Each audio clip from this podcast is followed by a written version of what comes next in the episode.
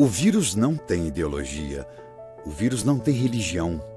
Ele simplesmente segue seu caminho, implacável, sem descanso. Para vencê-lo, precisamos esquecer nossas diferenças e saber que as nossas armas são a ciência, a informação e as nossas atitudes. Estamos numa guerra e, querendo ou não, somos todos soldados. Em nome de todos que você ama, faça a sua parte.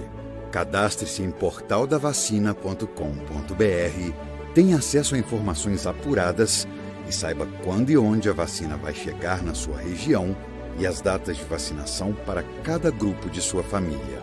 Portal da Vacina é o Brasil todo conectado para pôr um fim na pandemia. Apoio Comitê em Defesa da Democracia e do Estado Democrático de Direito.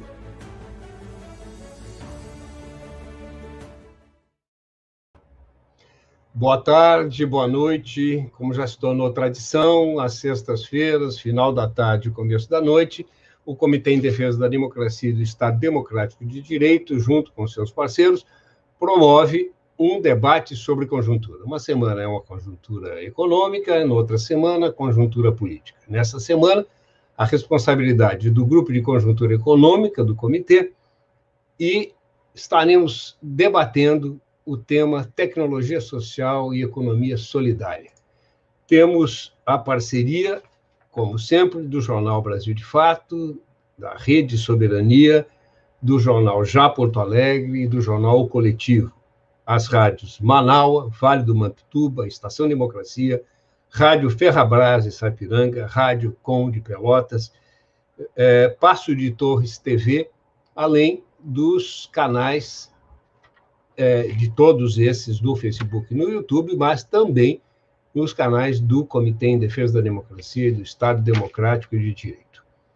Nós estamos rondando os 300, estamos nos 300, na casa dos 350 mil mortos pela Covid-19 no Brasil.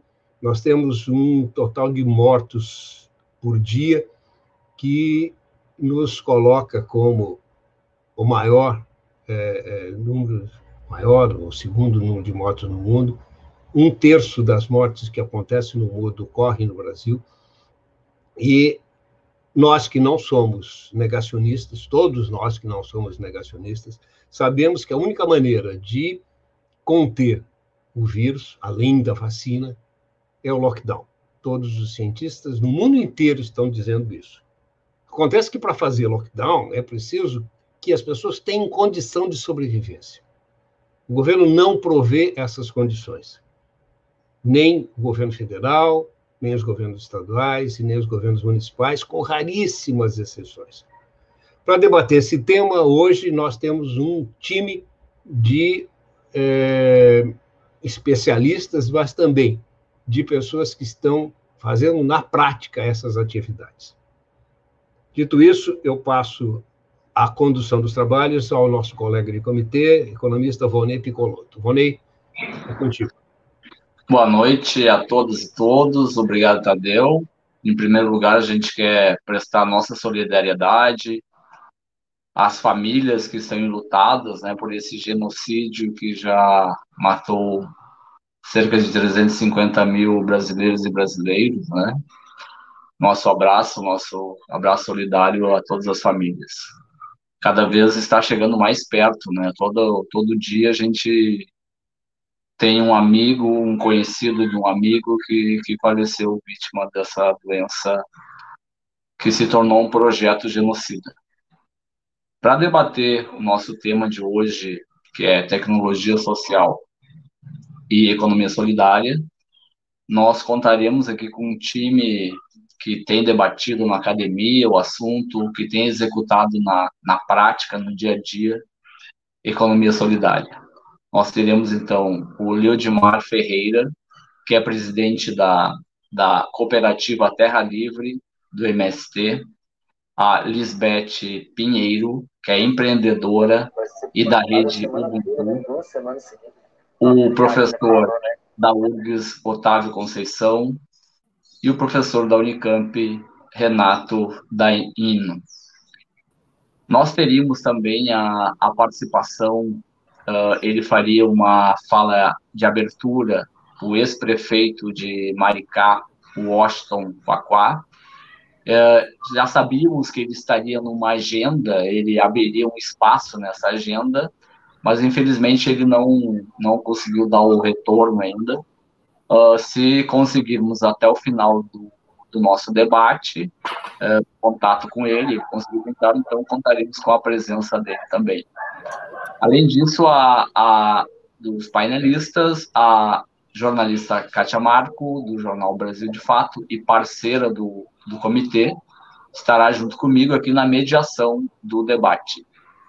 E, obviamente, também o nosso companheiro do comitê, Benedito Tadeu César. Então, para começar, vamos falar um pouco então, com, o, com o professor Conceição, professor da URG, que trabalha com o tema, para ele explicar aqui para os nossos internautas que podem enviar comentários, perguntas, o que, que é essa tecnologia social e que relação a gente pode fazer neste momento que a gente percebe a, uma economia que, que está em recessão em função da pandemia, mas no caso do Brasil ela já vinha né, em recessão antes da pandemia, ela se agravou, e nós recebemos essa semana que passou agora a informação de que ao mesmo tempo que nós temos 50% da população brasileira com restrições uh, para acessar uma alimentação saudável, que temos o aumento da pobreza, o aumento da insegurança alimentar no Brasil, nós tivemos o aumento do número de bilionários brasileiros e bilionários no mundo todo. Que economia é essa, professor Conceição? Como é que nós podemos uh, vincular esse tema tecnologia social com a economia solidária e com esse momento tão triste que estamos vivendo no nosso país, uh, em função da pandemia, mas também, sobretudo, em função uh, das desigualdades sociais que se agravaram com, com a pandemia e tem aumentado o desemprego, a informalidade. Como é que a gente pode vincular, então, esse tema, tecnologia social, com a economia solidária e com todo este momento que estamos vivendo no Brasil, professor? O senhor tem até uns 10 minutinhos aí para expor a sua fala inicial. Tá. Obrigado, Valnei. Eu queria agradecer o convite também ao Tadeu, aos demais membros da, da mesa aqui, especialmente ao Volney, pelo convite, que eu não tenho como não participar, né, Volney? Apesar da tua pergunta ser, ser bastante relevante, eu vou pedir até que tu controle meu tempo, me dê um aviso quando eu chegar mais ou menos dos sete minutos. Certo.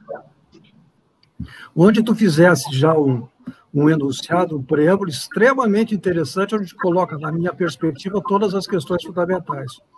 Tu diz que é possível, dentro desse ambiente de concentração de renda, né, de concentração da propriedade, da riqueza, do quadro social degradante, né, se falar em algo que é crescimento econômico. Eu te diria, é quase um paradoxo. O crescimento econômico, aí já tentando atrelar esses conceitos, aliás, é uma tarefa bem glória explicar a tecnologia social, enfim, em 10 minutos, mas eu vou tentar. Ou seja, crescimento econômico deriva de uma trajetória de desenvolvimento econômico quase que pré-concebida ou articulada ou desenhada socialmente, como o Dagnino estava sugerindo na conversa inicial, com um ambiente propício a essas trocas, a esse intercâmbio, ou seja, a essa interação que produz o que em outras fases da história do Brasil ficou conhecido como desenvolvimentismo, ou novo, ou novo desenvolvimentismo, ou estratégia de desenvolvimento, enfim, um regime virtuoso onde a riqueza nacional progride, prospera e avança. Nesse processo viria a questão né, da distribuição de renda, da diminuição da desigualdade da, e necessariamente, coisa que o Brasil poucas vezes tentou, mas até se avançou em alguma medida, a questão da inclusão social.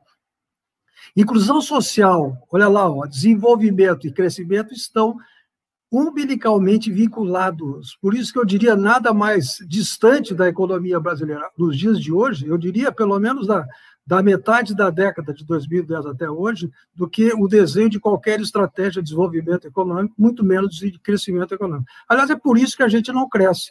A gente não cresce porque não tem estratégia, porque não tem um programa de desenvolvimento, porque não tem um enlace conceitual fundamental que acabou de tentar falar agora. Então, eu diria desenvolvimento econômico, como diz os autores. Eu não vou explicitar as correntes econômicas, mas citando apenas um deles, que é o, o Nelson, chamados neo-schumpeterianos, ou evolucionários, da tradição neo-schumpeteriana, vê desenvolvimento econômico como processo articulado aos ganhos sociais, percebeu? À incorporação da tecnologia, ao aprendizado e a tudo isso, essa ideia de desenvolvimento com tecnologia com sistema de P&D e com aprendizado, ele designa tecnologias sociais. É uma pequena aproximação, mas é impossível crescer e se desenvolver sem que o conceito de tecnologia seja apropriado socialmente. Apropriar socialmente não é usufruir dos benefícios, do excedente dessa atividade de desenvolvimento em prol de uma classe ou outra, mas é algo coletivo que aí tem a ver com a exposição que o Dagnino vai fazer, de, ligada à ideia de economia solidária. É impossível um ambiente de desenvolvimento e de crescimento sem uma ideia de, de, de, de economia solidária por trás desse suporte. Até porque é ela que dá sustentação à própria propagação desse processo. Senão ele se esvai, ele morre, percebeu? Na origem, ele não se dissemina, ele não prolifera. As fases que o Brasil permitiu alcançar algum avanço em termos de desenvolvimento econômico, que é o que ficou consagrado principalmente dos anos 30 aos anos 80, houve alguma concentração de renda, mas também houve algum processo de ganho de produtividade, de aumento de salários ou das classes médias, mas pequenos ou diminutos e, e aumentos salariais nas classes baixas, mas houve um processo, em alguma medida, eh, de aumento de produtividade sistêmica que permitiu que a sociedade como um todo avançasse. Isso se refletiu nas taxas anuais médias de crescimento econômico, que de 30 a 80, pelo menos, foram relativamente bem no Brasil. Esse processo descambou. De 80 até hoje, a gente não consegue retomar a trajetória de crescimento. Então, eu diria, a falta de crescimento econômico hoje é uma desarticulação entre três noções que eu vou falar rapidamente, que eu acho que são fundamentais. A noção de desenvolvimento econômico, que tem que estar casada com a noção de instituições que dão sustentação a esse crescimento econômico.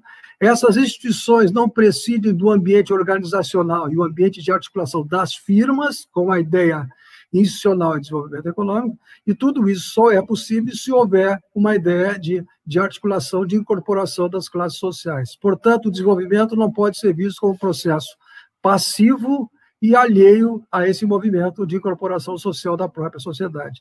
Aprender, lidar com novas tecnologias, lidar com conhecimento, lidar com o aprendizado no, no bojo do processo produtivo é criar um ambiente para a inovação.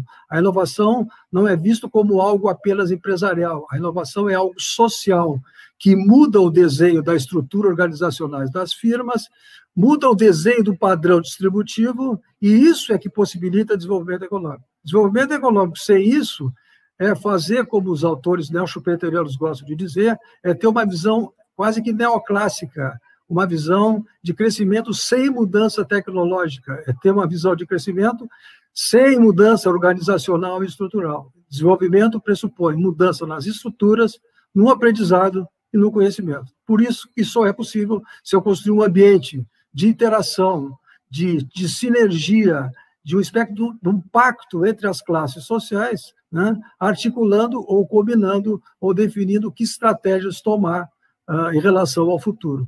É isso que possibilitou alguns países que estavam muito atrás do Brasil nos anos 80, não vou entrar no mérito de cada um deles especificamente, mas pegando, por exemplo, toda a questão dos asiáticos, lá dos países, do, do, do, países asiáticos, os países de desenvolvimento mais tardio da Europa, quer dizer, é isso que possibilitou-os avançar né, em relação ao padrão de crescimento liderado pela economia norte-americana, uh, pelo menos no último século. Sem articulação social, sem articulação de conhecimento e troca de formação, numa visão de firma não excludente, é impossível construir-se uma sinergia, uma plataforma para o desenvolvimento.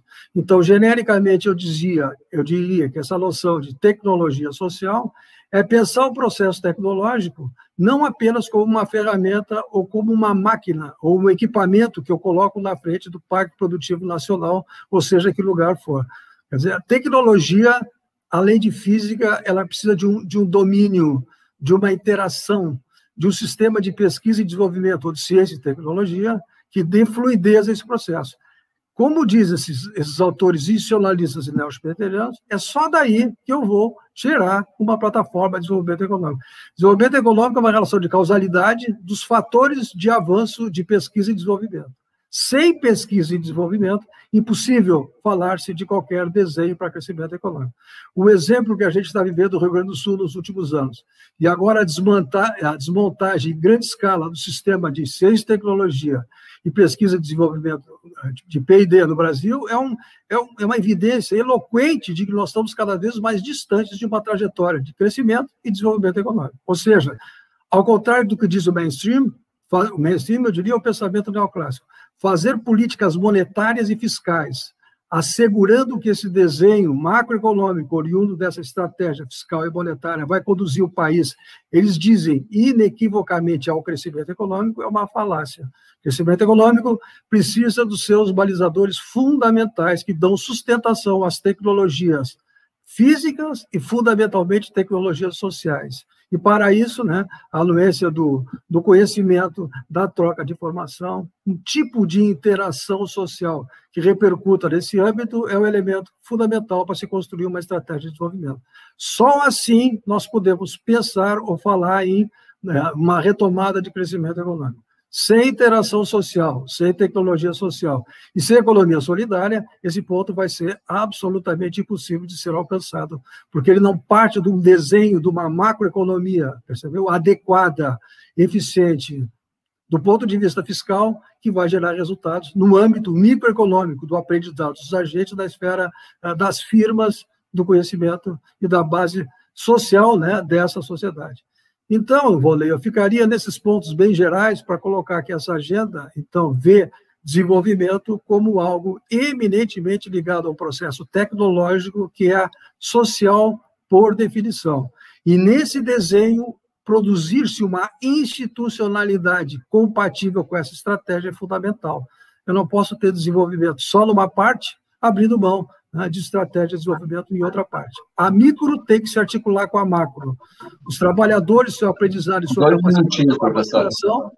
Pois não, já vou concluir. A sua capacitação no âmbito micro tem que dialogar com o ambiente de pesquisa e desenvolvimento, ciência e tecnologia no âmbito nacional. A partir daí, as estratégias vão se constituindo-se, vão se construindo, vão interagindo, vão estabelecer uma sinergia, né, de cima para baixo e de baixo para cima, e é isso que constitui o processo de desenvolvimento econômico. Por isso que se diz desenvolvimento econômico é processo. Desenvolvimento econômico não é resultado de uma superação ou superávit fiscal ou de uma mera questão de estrangulamento monetário ou financeiro. É uma questão de sinergia entre os agentes, cujo papel né, das classes trabalhadoras e da solidariedade né, dentro desse processo, que falta uma definição, é absolutamente essencial. Portanto, é um processo histórico a ser construído, que, aliás, eu acho que nós estamos longe disso aí. Nos últimos anos, nós estamos nos afastando dessa, desse quase que diário teórico de constituição do ambiente né, proativo ao crescimento e ao desenvolvimento econômico. Tá bom, Lê, seriam essas observações. Obrigado. Uh, pergunto se a Kátia, tu quer, já, quer fazer já de repente alguma pergunta para o Edmar já começar respondendo? Na verdade, boa noite a todos e todas. É um prazer estar nesse debate, que eu acho que realmente é um debate fundamental, né? Sempre foi e hoje ainda mais, até pelas questões que o professor acabou de colocar. E mais do que uma pergunta, eu quero fazer uma reverência né, a cooperativa Terra Livre do MST, que com certeza é, se alimentou muito dos, das pesquisas da academia, né, da universidade, para conseguir se fortalecer e hoje fazer esse belo trabalho que fazem é, pelo Terra Livre. Né, quero dizer, Leudimar, que já sou cliente, né, já estou recebendo em casa os meus produtos da Terra Livre e são muito bons. Recomendo, gente. Então, contigo a palavra. Só uma, uma, um comentário, Cátia. Eu compartilhei nas minhas redes né, uma, uma notícia sobre o trabalho da Terra Livre, né, sobre os produtos, sobre o selo que o Luiz deve falar agora. E teve um compartilhamento gigantesco, hein, gente? Foi, foi muito bom mesmo. Ah, e parabéns aí, então, contigo, Josmar. Boa noite aos companheiros e companheiras. Em nome do MST, gostaria, Vonei, de agradecer o convite. Cumprimento aí o professor Otávio, Renato, Kátia, Cisbete, né? Acho que esse é um momento muito importante, é um espaço é, extremamente necessário para discutir esse tema aí da, da, economia solidária, né?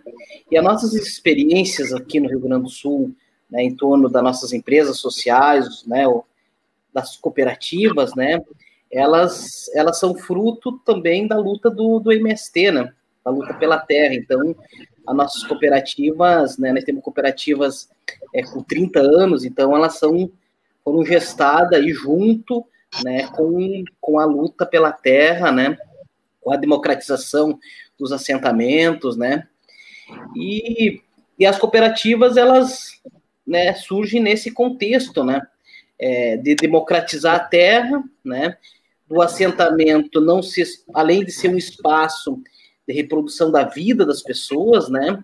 Mas também uma forma de organizar a produção, né? E as cooperativas, é, nesse contexto, elas elas reúnem pelo menos três questões que são muito provavelmente muito centrais, né? Que é o trabalho, né? Os meios de produção, né? E, e o capital, né? Capital humano, enfim, né? E, e as cooperativas hoje, né? Elas têm as nossas experiências elas estão é, voltadas numa estratégia de produção de alimentos, que é o tema que nos conduz com o debate com a sociedade da reforma agrária popular, né? É, e as cooperativas, nossas é, empresas sociais, elas não são o fim, elas são o meio, né, para organizar a produção, para organizar nossas, as nossas experiências, né? Hoje nós temos 22 cooperativas, né, duas, 22 experiências é, de cooperativas no, no, no, Rio Grande do Sul, duas centrais de cooperativa, a Terra Livre, é, que cuida da parte da comercialização, e temos a Cociargues, que é uma central que cuida da parte política, organizativa, né? E, e temos organizado em diferentes cadeias produtivas, né? Do arroz, que, que é a parte dos grãos, do leite, das pequenas agroindústrias, né, da carne. E nesse processo, né, é, eu queria destacar aqui acho que três grandes lições que, que nessas experiências vão, vão nos fortalecendo, né? A primeira lição, né, uma, é em torno do mercado institucional. Né? Isso é, é importante nós demarcar aqui nesse debate a, em 2006, 2007, as primeiras experiências que nós tivemos né, no, no, governo Lula e Dilma, no governo Lula, né, foi o PA, né, Programa de Aquisição de Alimento, né, que era um programa horizontal, né, que conseguia uh, produzir, né, e conseguia o produtor e quem consome se enxergarem. E essa experiência do PA foi muito significante para nós aqui na, nas cooperativas e no nosso assentamento, né? Porque ele trazia duas coisas importantíssimas, que era o preço justo ou o preço remunerado e a venda garantida, né?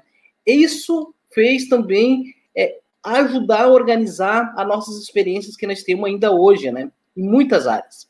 Né? Então o PA foi uma grande experiência para nós. E em 2009, né, a lei do PENAI, né, a, a lei 114 11947 de 2009, né?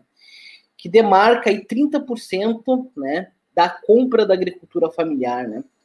É, vocês aí é, têm muita lembrança de que, como é que era há anos atrás a nossa alimentação das escolas, né? E não era alimentação, era uma bolacha e alguma coisa, né? Então esse programa também de alimentação escolar, né? Ele também demarca a compra da agricultura familiar, mas também como demarca um debate da alimentação saudável, de uma alimentação regionalizada, que respeitasse os, os traços culturais da alimentação, né? E é, nessa experiência do PENAI e do PA, né, é, nos, nós temos convictos assim que são instrumentos de combate à fome, né? É, hoje, é, hoje é, as cooperativas, a relação que nós temos com esse mercado, né? Ele é um instrumento, né? Que chega alimentação de qualidade para as crianças, que chega para quem mais precisa, né? O PA se extinguiu porque era um programa de governo, né? Como vocês sabem hoje o jeito que é esse governo, né? Mas com certeza são dois instrumentos importantíssimos dentro do mercado institucional.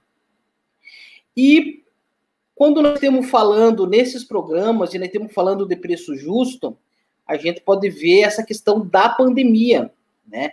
Essa explosão dos preços dos alimentos. Né? Por quê? Porque o Estado não é mais um órgão regulador dos estoques. Vamos pegar o tema da Conab. Né? A Conab hoje é muito pouco estoque. Né? O Estado já não mais regula mais a economia. Né? É, por isso que as grandes empresas, vamos pegar o exemplo do arroz, o nosso arroz orgânico era mais barato do que o arroz convencional. Por quê? Porque nós sempre trabalhamos num preço justo, que é o preço acima do custo de produção. Né? Mas esse é um fator. Né? Aqueceu a economia, aqueceu o consumo, aqueceu, né? Mas também aí tem um fator de ordem que é o Estado parou de ser esse órgão regulador e quem fazia esse papel era a Conab. Segunda grande lição, né, nessa nossa trajetória, da nossa experiência, o tema da agroindústria. Né? O tema da agroindústria é um tema que ele precisa ser tratado com muito carinho, porque né, quando nós falamos do tema da agroindústria, nós estamos falando daquela agroindústria é, que processa alimento, pequena unidade, mas também com indústrias médias. Né? Esse, a agroindústria, ela tem um desenvolvimento, uma lógica de desenvolvimento local, né? Porque está ali, a produção circula na região, no estado, no, nos municípios. É um, é um espaço de geração de renda, né?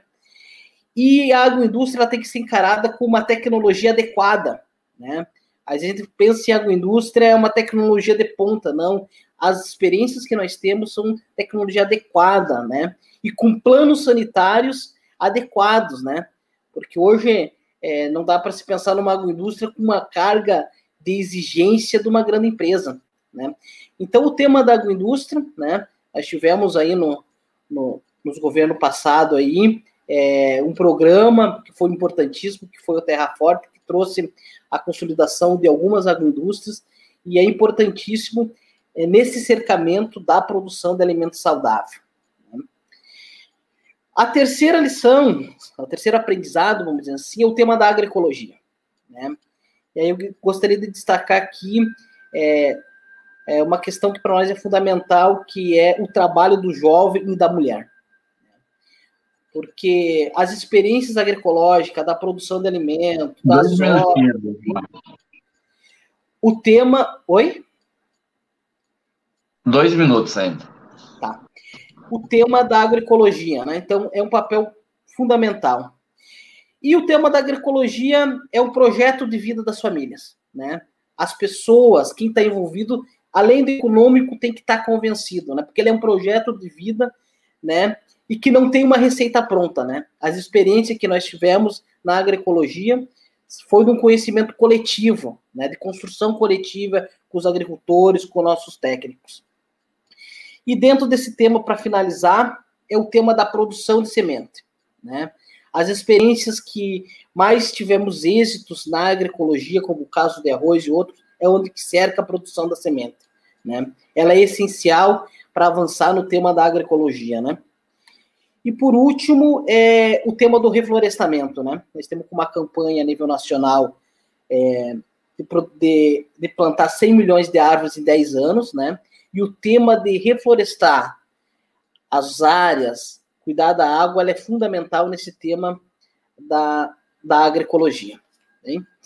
Faltou o tema da marca aí, mas aí nós conversemos na sequência, Vonei.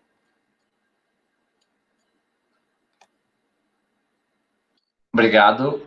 Kátia, tu quer formular alguma questão inicial agora para Lisbeth? Não, podemos passar direto para ela. Tá. Então, Lisbeth, por favor. uh, da rede empreendedora, da rede Ubuntu. Se quiser nos falar um pouquinho, para quem está nos acompanhando, o que, que é a rede, como é que ela funciona, e, e aí falar um pouco sobre o tema também contigo. Obrigado pela presença. Boa noite, obrigado pelo convite. É, então, uh, o meu nome é Lisbeth, uh, eu sou artesã e empreendedora há mais de 20 anos no Rio Grande do Sul. Fiz uh, parte de uma grande feira, ou da maior feira de artesanato aqui do Rio Grande do Sul, que é o BRIC da Redenção, muitos conhecem e hoje faço parte de muitas redes e principalmente da rede Ubuntu. É, então, vamos falar um pouquinho sobre a rede Ubuntu, que uh, se formou desde 2018, né, uh, a partir de um projeto junto com o São Foptman, né, que é o Fórum Nacional de Segurança Alimentar e Nutricional dos Povos tradicional alimentar uh, de matriz africana, que trabalha com os grupos de quilombola, ribeirinhos, matriz africana, uh, empreendimentos da Ecosol, camponeses. É, a rede Ubuntu, ela vem para fazer trabalhos de formação, qualificação uh, dentro da economia solidária e também uh, para os arranjos econômicos, comercialização dos próprios produtos e consumo solidário.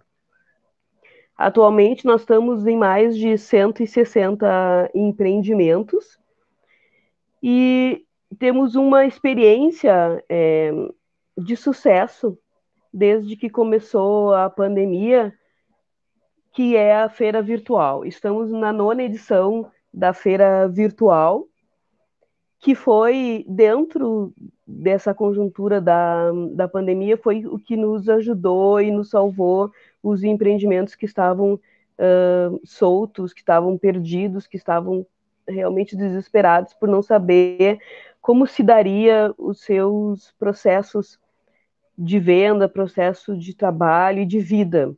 Porque uh, sabemos que dentro da economia solidária, dentro dos empreendimentos, é, não é somente uma empresa, é também um modo e uma maneira de viver e de ver a vida, né? Temos outros valores, temos outras maneiras de fazer o nosso consumo e de fazer as nossas vendas.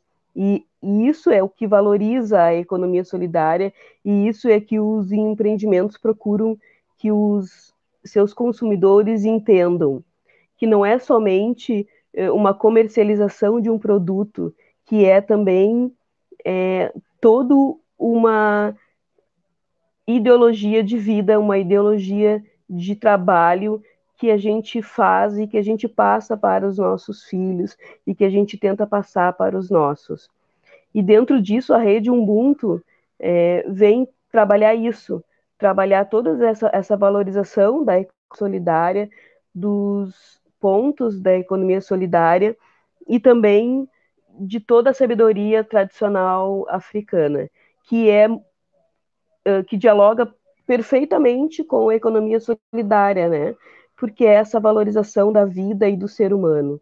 Então, agora, na nona edição da feira virtual, no qual os empreendimentos vendem através do Facebook, através do, de todas as mídias sociais, né? É, com entrega gratuita, porque é o que o projeto consegue para nós e que foi uma das melhores é, sacadas que nós tivemos e que nós conseguimos foi isso que nós entendemos que o que a entrega era muito importante, né, para a gente poder continuar sobrevivendo e poder continuar vendendo, porque nós é, estamos ali é, em contraponto ao capitalismo, em contraponto a todos aqueles empreendimentos que têm uma gama de recursos para suas vendas, para os seus empreendimentos, para propaganda e é, que nós não temos, né? Então uh, procuramos dentro do nosso da nossa feira virtual todas as maneiras possíveis de melhorar, de resolver os problemas e os gargalos que os empreendimentos eh, viram. E um dos, desses gargalos foi o problema da entrega, que, sendo uma entrega gratuita, realmente resolvia. Outros problemas que a gente viu foi que os empreendimentos, a maior parte deles, estavam todos acostumados à venda face a face do consumidor, né? Conversar, mostrar seu produto, entender, é, vender o seu, o seu mercado, o seu produto, as suas coisas, a sua, a sua ideologia diretamente. E a, a maneira com que é pela internet, com que é pela online, é completamente diferente. Então, fizemos também, junto com as feiras, fizemos várias parcerias e várias oficinas para capacitar os, os empreendimentos para que eles conseguissem é, para que eles conseguissem uh, uh, qualificar melhor, né? uh, e de que maneira que melhor pudesse apresentar os seus produtos. Mas é, nós temos aí problemas sérios. Esses problemas dizem respeito a como que as pessoas veem os produtos da economia solidária, que as pessoas não entendem o real valor dos nossos produtos, de como que nós também levamos tempo para desenvolver esses produtos e que muitos são produtos uh, ou a grande maioria são produtos é, originais e qualificados e que eles têm um, preço também diferenciado, né? Então nós estamos também concorrendo aí é, para que as pessoas entendam que o nosso preço diferenciado se dá por conta desses produtos serem originais e porque a nossa economia é uma economia diferente, não é uma economia que massacra o ser humano e que não se preocupa com a vida e com todos aqueles que estão envolvidos na cadeia produtora. E agora na nona feira, na nona edição da feira, nós também estamos fazendo é, todo um trabalho de arrecadação de alimentos, porque infelizmente as vendas uh, são difíceis para muitos e, e, alguns dos empreendimentos estão realmente necessitados porque não conseguem atingir as suas vendas. Temos também os grupos indígenas e os quilombolas com muitas necessidades. Então, como somos também solidários, todos os empreendimentos que fazem as suas vendas fazem uma doação e pedem uma doação dos seus compradores. E isso é uh, também agora a nossa, uh, o nosso desafio, né? Como que iremos de agora em diante resolver esses problemas? Como que iremos melhorar? Como que podemos fazer parceria com essas novas tecnologias e de trabalho? E entendemos que as faculdades, que as, as as escolas técnicas, elas são nossas grandes parceiras nisso, de nos dar o um norte, de mostrar, de qualificar e de nos ajudar é, nessa época tão difícil que estamos passando. Acho que Dois por hora é, era isso. Acabei agora. Então tá, muito obrigado, Beth. Teria dois minutinhos ainda. Uh, professor Renato, tivemos aqui a, a exposição do professor Otávio, uh, e também da, das experiências práticas né, de economia solidária. Como é que o senhor faz essa ligação entre a academia, a teoria com a prática, como que temos visto de, de políticas e ações de economia solidária? O senhor tem 10 minutinhos. Achei muito interessante, Lisbeth, o que você. Bom, primeiro, boa noite a todos, todas, pessoal de casa, né? É, cumprimentar todo mundo. Me sinto muito à vontade, né? Sinto que estou num planeta amigo e, e sei que tenho aqui mais do que amigos e amigas, companheiros e companheiras. Achei muito interessante, Lisbeth, o, quando você coloca essa questão das outras maneiras, né? Da cultura né? Existe uma cultura diferente. e essa cultura ela tem que estar impregnada naquilo que a gente faz, sejam eles objetos, sejam serviços, sejam valores de uso, sejam valor de troca, coisa para vender. E a maneira como a gente produz é uma maneira que tem, tem a ver, tem que ter a ver com a nossa cultura. Porque senão nós vamos ser esquizofrênicos. Senão nós vamos morrer louco ou de tédio. Então, eu acho que essa colocação que se faz, essa ideologia de vida materializada naquilo que se faz e na, na forma como se faz, é fundamental. A ideia do bem viver, né, é, eu acho que é algo que nós não podemos perder de vista. A tecnociência solidária, e eu não falo mais em tecnologia social, e vou explicar por quê, a tecnociência solidária ela é justamente isso. É uma forma de produzir, é um modo de organizar conhecimento. Né? O que, que é, então, uma definição? Tecnociência solidária. Modo de organizar conhecimento. Modo como conhecimentos devem ser agenciados. Entender como agenciados, usado, roubado, copiado, é, combinado, reprojetado, socio, sociotecnicamente adequado, visando a produção e consumo de bens e serviços, orientados à satisfação de necessidades coletivas por empreendimentos solidários. Então, veja o conceito de economia solidária que nós estamos colocando, que está é, nos últimos livros que a gente tem escrito. Esse livro aqui, ó, Tecnociência Solidária, um manual estratégico, ele está baseado nesse conceito. É um conceito diferente daqueles que a gente veio anteriormente utilizando. Esse livro de tecnologia social é de 2014. É, é um livro que tem também uma série de, de coisas importantes. E, bom, tem vários livros, tem esse aqui também que a gente editou antes desse, acho que lá por 2011, e em 2004 foi a primeira vez que nós falamos no Brasil de tecnologia social, com um conceito totalmente diferente do Richard Nelson e outros é, Nelson-Peterianos.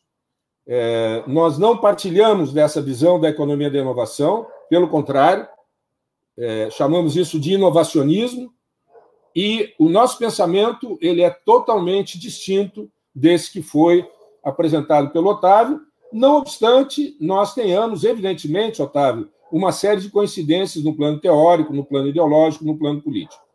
Mas é importante, então, entender que quando nós falamos de tecnociência solidária, nós estamos justamente querendo ir ao encontro de concepções, de ideias e de idealizações e de utopias como essa, utopias, evidentemente, no bom sentido, que a Lisbeth é, nos coloca.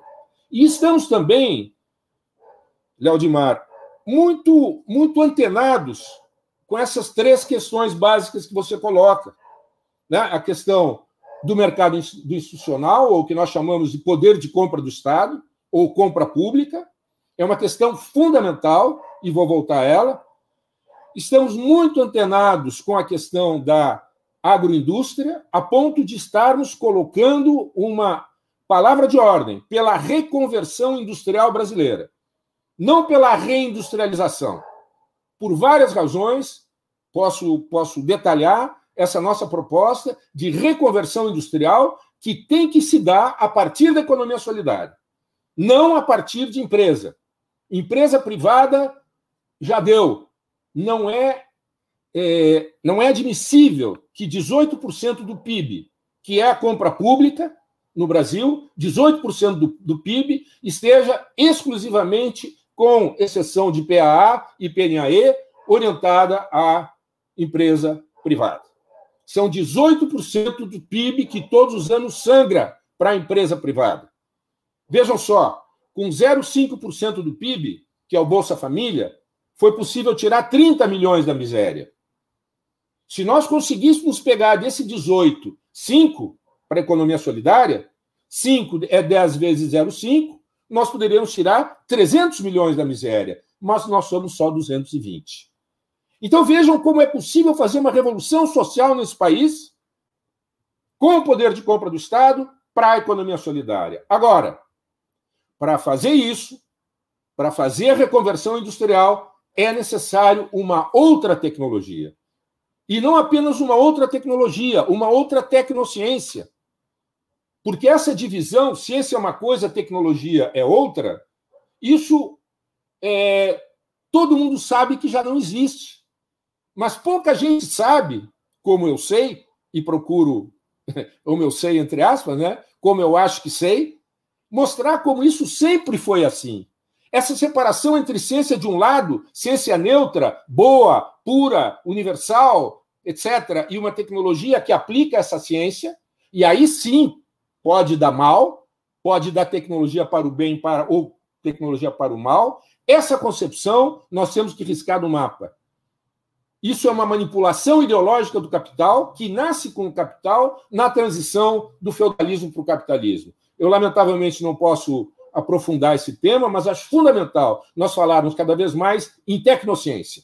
O que nós precisamos é uma tecnociência. Não é simplesmente utilizar a ciência burguesa, a ciência capitalista, para construir uma sociedade melhor. Nós já vimos esse filme antes. Nós sabemos que a degenerescência burocrática do socialismo soviético, do socialismo real, se deu em grande medida por uma tentativa de utilizar a tecnologia capitalista para construir o socialismo. Hoje tem mais milionários por metro quadrado em Moscou que em Manhattan. Quem são esses milionários? São os burocratas que, através da tecnologia capitalista, se apropriaram da riqueza e da renda do povo russo. Então, esse segundo ponto que você levanta, Leodimar, é muito importante. A questão da, da terra forte, a questão daquilo da, da agroindústria, aquilo que nós chamamos da tecnologia adequada, aquilo que nós chamamos de adequação sociotécnica. E que nesse livro está muito bem explicado do que se trata. E esse termo tecnociência solidária está muito pegado ao tema da, agro, da agroecologia. A agroecologia é que é o terceiro ponto que você levantou, é talvez o caso paradigmático do que, que é tecnociência solidária.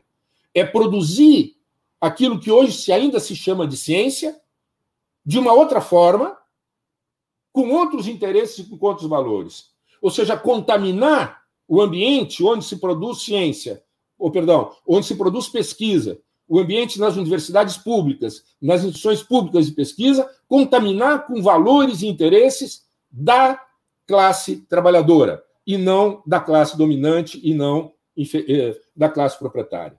Uh, Volney, quantos Tenho dois? Dois. Dois. Então, é, nessa, nessa minha introdução, eu, eu, quis mostrar um pouco, tendo, tendo como pano de fundo o que já foi falado, a importância do conceito de tecnociência solidária. Procurei dar uma pincelada nesse conceito, e procurei mostrar por que, que eu não falo mais de tecnologia social, por que, que eu não falo mais de tecnologia e sim de tecnociência, e por que, que eu não falo mais de social, porque o social foi achincalhado, como tantas outras palavras que a esquerda é, é, cunhou e usou com uma determinada conotação, e a direita vai, se apropria e achincalha. Então, eu resolvi falar de tecnociência solidária. Uh, é verdade, é, Volney, quando você começou, você falou o governo é, não, não provê as necessidades mínimas para que as pessoas possam não se contaminar. É, não sei se foi você agora ou foi o, o, colega que te antecedeu. E, e eu disse: o governo da ultradireita não provê. E, lamentavelmente, o nosso governo de esquerda, popular e democrática, não previu. Um não provê e o outro não previu. Não previu o quê? Não previu que a única forma de conseguir dar autonomia, de conferir autonomia para as famílias pobres desse país, para impedir que hoje elas viessem a sofrer mais ainda do que sofreram no passado, é ter impulsionado a economia solidária. Lamentavelmente, a economia solidária, que nasceu pujante no primeiro governo Lula, quando estávamos já no segundo governo Lula, foi definhando. Foi definhando, e posso explicar por quê. É, é, é muito fácil de entender por que, a partir de um determinado momento, a estratégia do emprego e renda, baseado no investimento das empresas, suplantou na agenda política a, a estratégia do trabalho e renda, ou seja, a estratégia da economia solidária.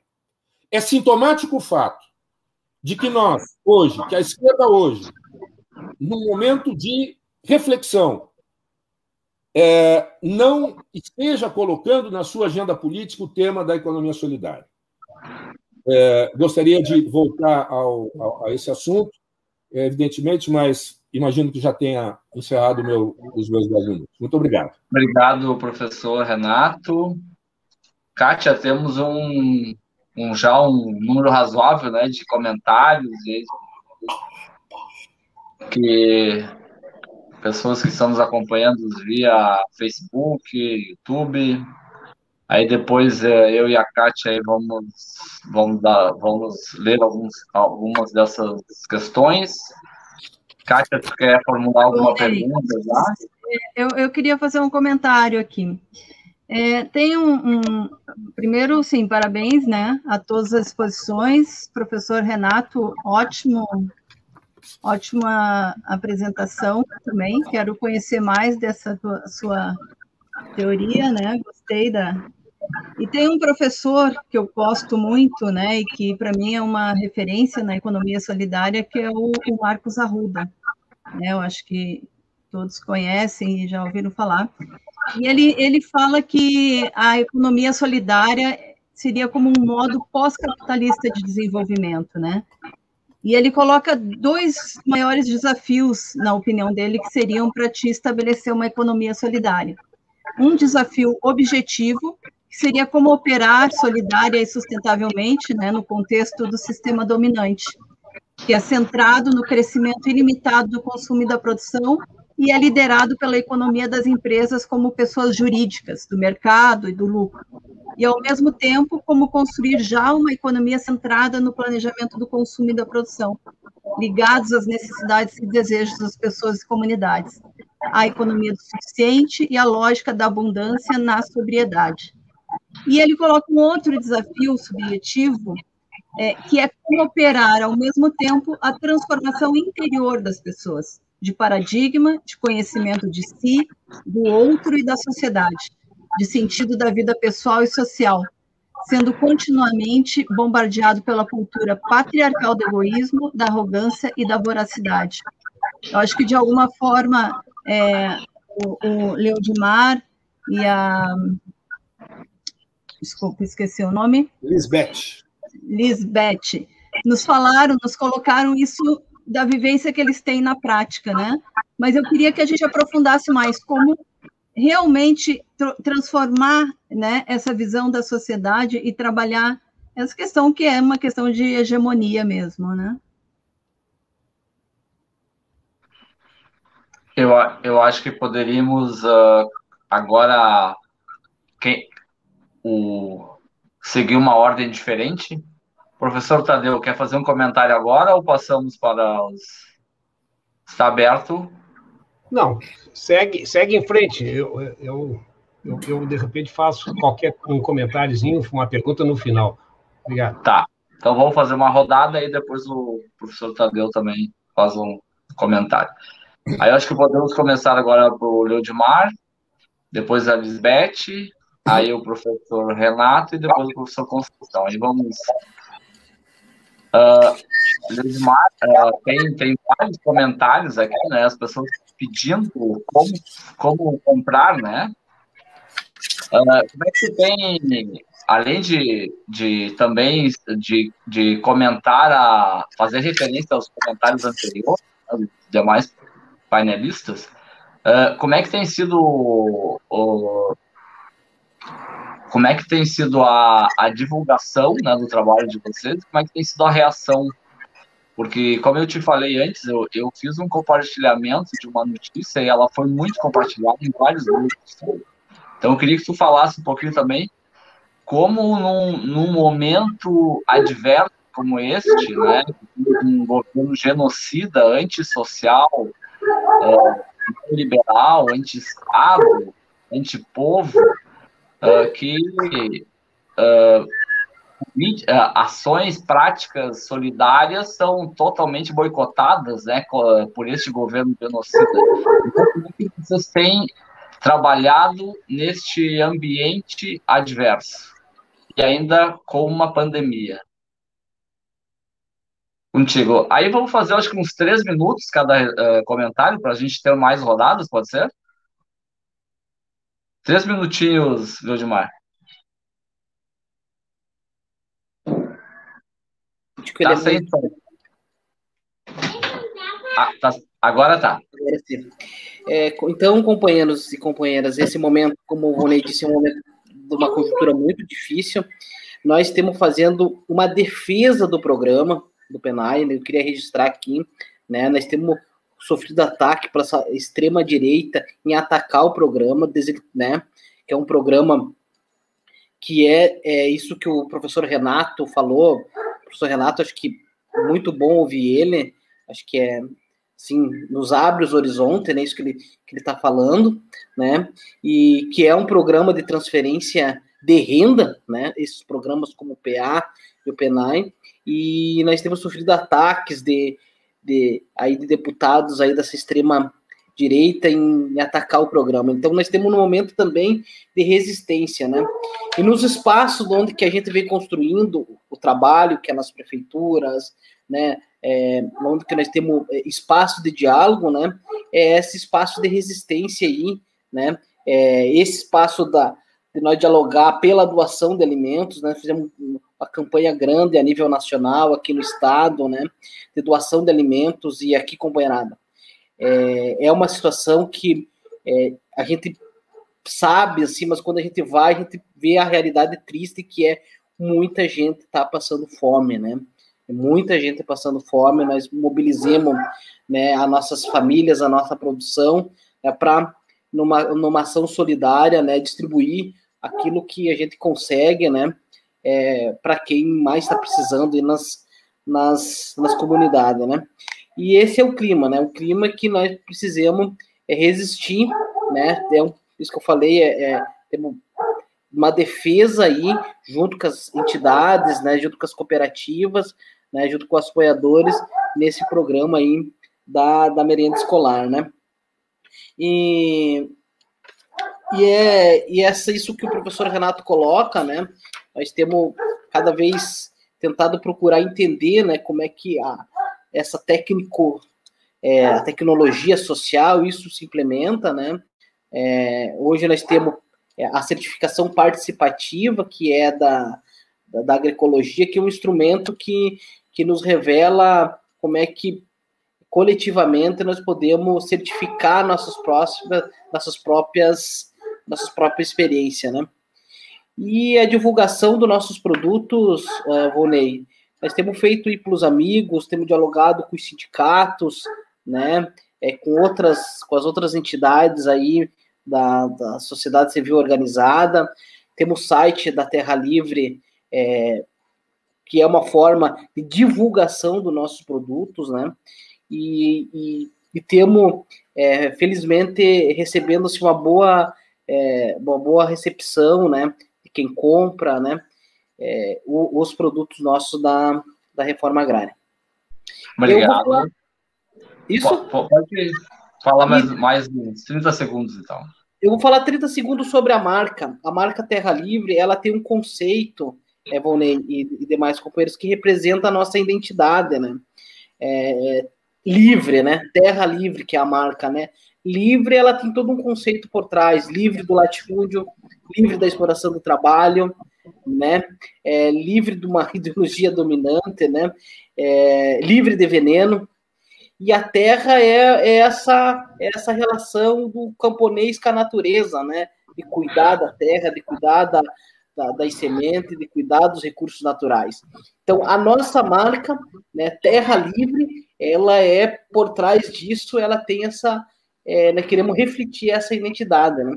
E acho que é, acho que a sociedade com quem a gente tem dialogado, acho que tem absorvido também um pouco dessa questão.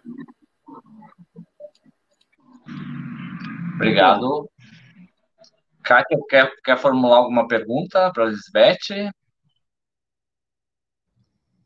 Lisbeth, a gente tem divulgado assim muito, né, as feiras, enfim, da, da Ubuntu no, no Brasil de fato, e eu queria que tu nos contasse como é que tem isso para as pessoas que participam da feira, se tem conseguido, é, vocês têm conseguido a sua sustentabilidade com essas feiras? Então, a gente agradece muito essa parceria com o Brasil de Fato, que é, realmente nos alavancou e nos impulsionou muito no começo, e agora ainda é um grande parceiro, né? É, e é, quero parabenizar também o pessoal do Terra Livre, pelo trabalho que faz, que a gente conhece, e vemos assim que é dentro também da rede Ubuntu, assim como fora na economia solidária, os empreendimentos que trabalham com alimentação são os empreendimentos que têm maior sustentabilidade e que conseguiram, nessa conjuntura, na, na, na pandemia, conseguiram e conseguem ter um sucesso maior. E isso é o nosso grande desafio. Como que os outros empreendimentos que não trabalham com o que é tão necessário, que é a alimentação, como é que eles conseguem dialogar, como é que eles conseguem vender, qual as estratégias que a gente pode estar trabalhando nisso, né? E infelizmente não estamos conseguindo ter um grande retorno ainda, com os empreendimentos que não trabalham com alimentação, os empreendimentos que trabalham ali com as máscaras, alguma coisa com costura, é, para jaleco, é, para parte de saúde, é, conseguem mais alguma coisa, conseguem ter um outro patamar, e aí vai caindo, né, o patamar dos empreendimentos, do que eles fazem, né, porque infelizmente é isso. Trabalhamos, os outros empreendimentos trabalham com coisas que são supérfluas e que não têm o apelo capitalista, o apelo agregatório, né? Então, porque na verdade as pessoas preferem coisas que tenham um valor baixo e que seja descartável, porque na verdade eles querem estar tá trocando toda hora, né? E o que a gente precisa é exatamente isso, como o professor Renato falou, também disse, a gente precisa é trocar essa mentalidade, mostrar uma nova maneira de consumir e aí sim a gente, os empreendimentos vão ter mais sucesso, porque nós precisamos que, assim como as pessoas compram a marca Terra Livre, comprar a marca da economia solidária. O que a economia solidária vende, que é muito mais que um produto.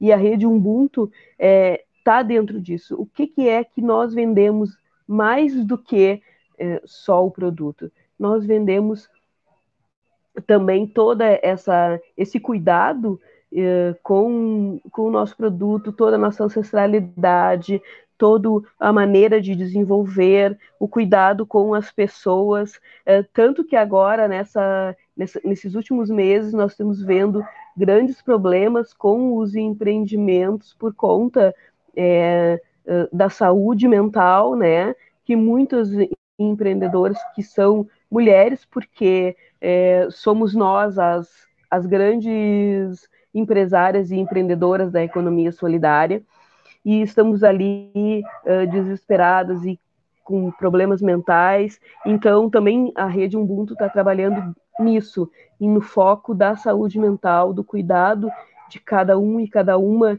que está dentro da rede e é muito difícil. Então, agora, é, as estratégias são de que as pessoas entendam é, realmente o que, que elas estão consumindo e como que elas estão ajudando as pessoas consumindo, como que elas estão ajudando essas mulheres, essas famílias, essas mulheres e mães negras né, e de periferia que nós somos e que somos os que mais morremos e que nessa pandemia é, temos é, problemas múltiplos porque os nossos maridos, os nossos filhos, é, os nossos parentes, eles estão indo para a rua e são a, a linha de frente dessa economia que para eles e para nós não parou.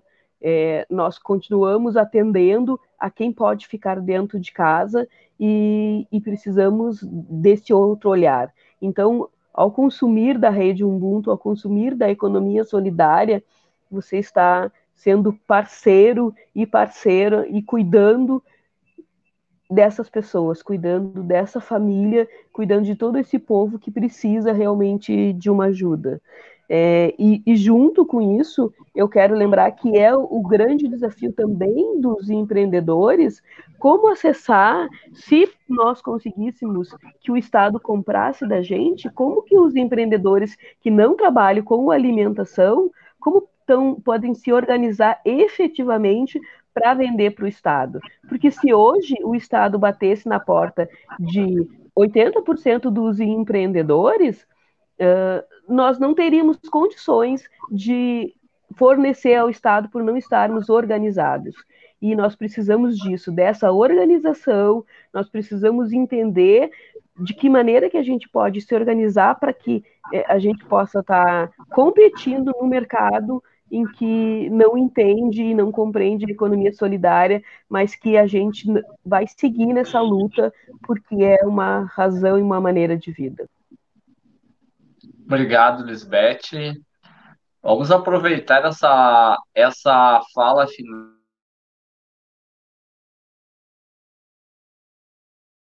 Teu microfone está desligado, Vonei.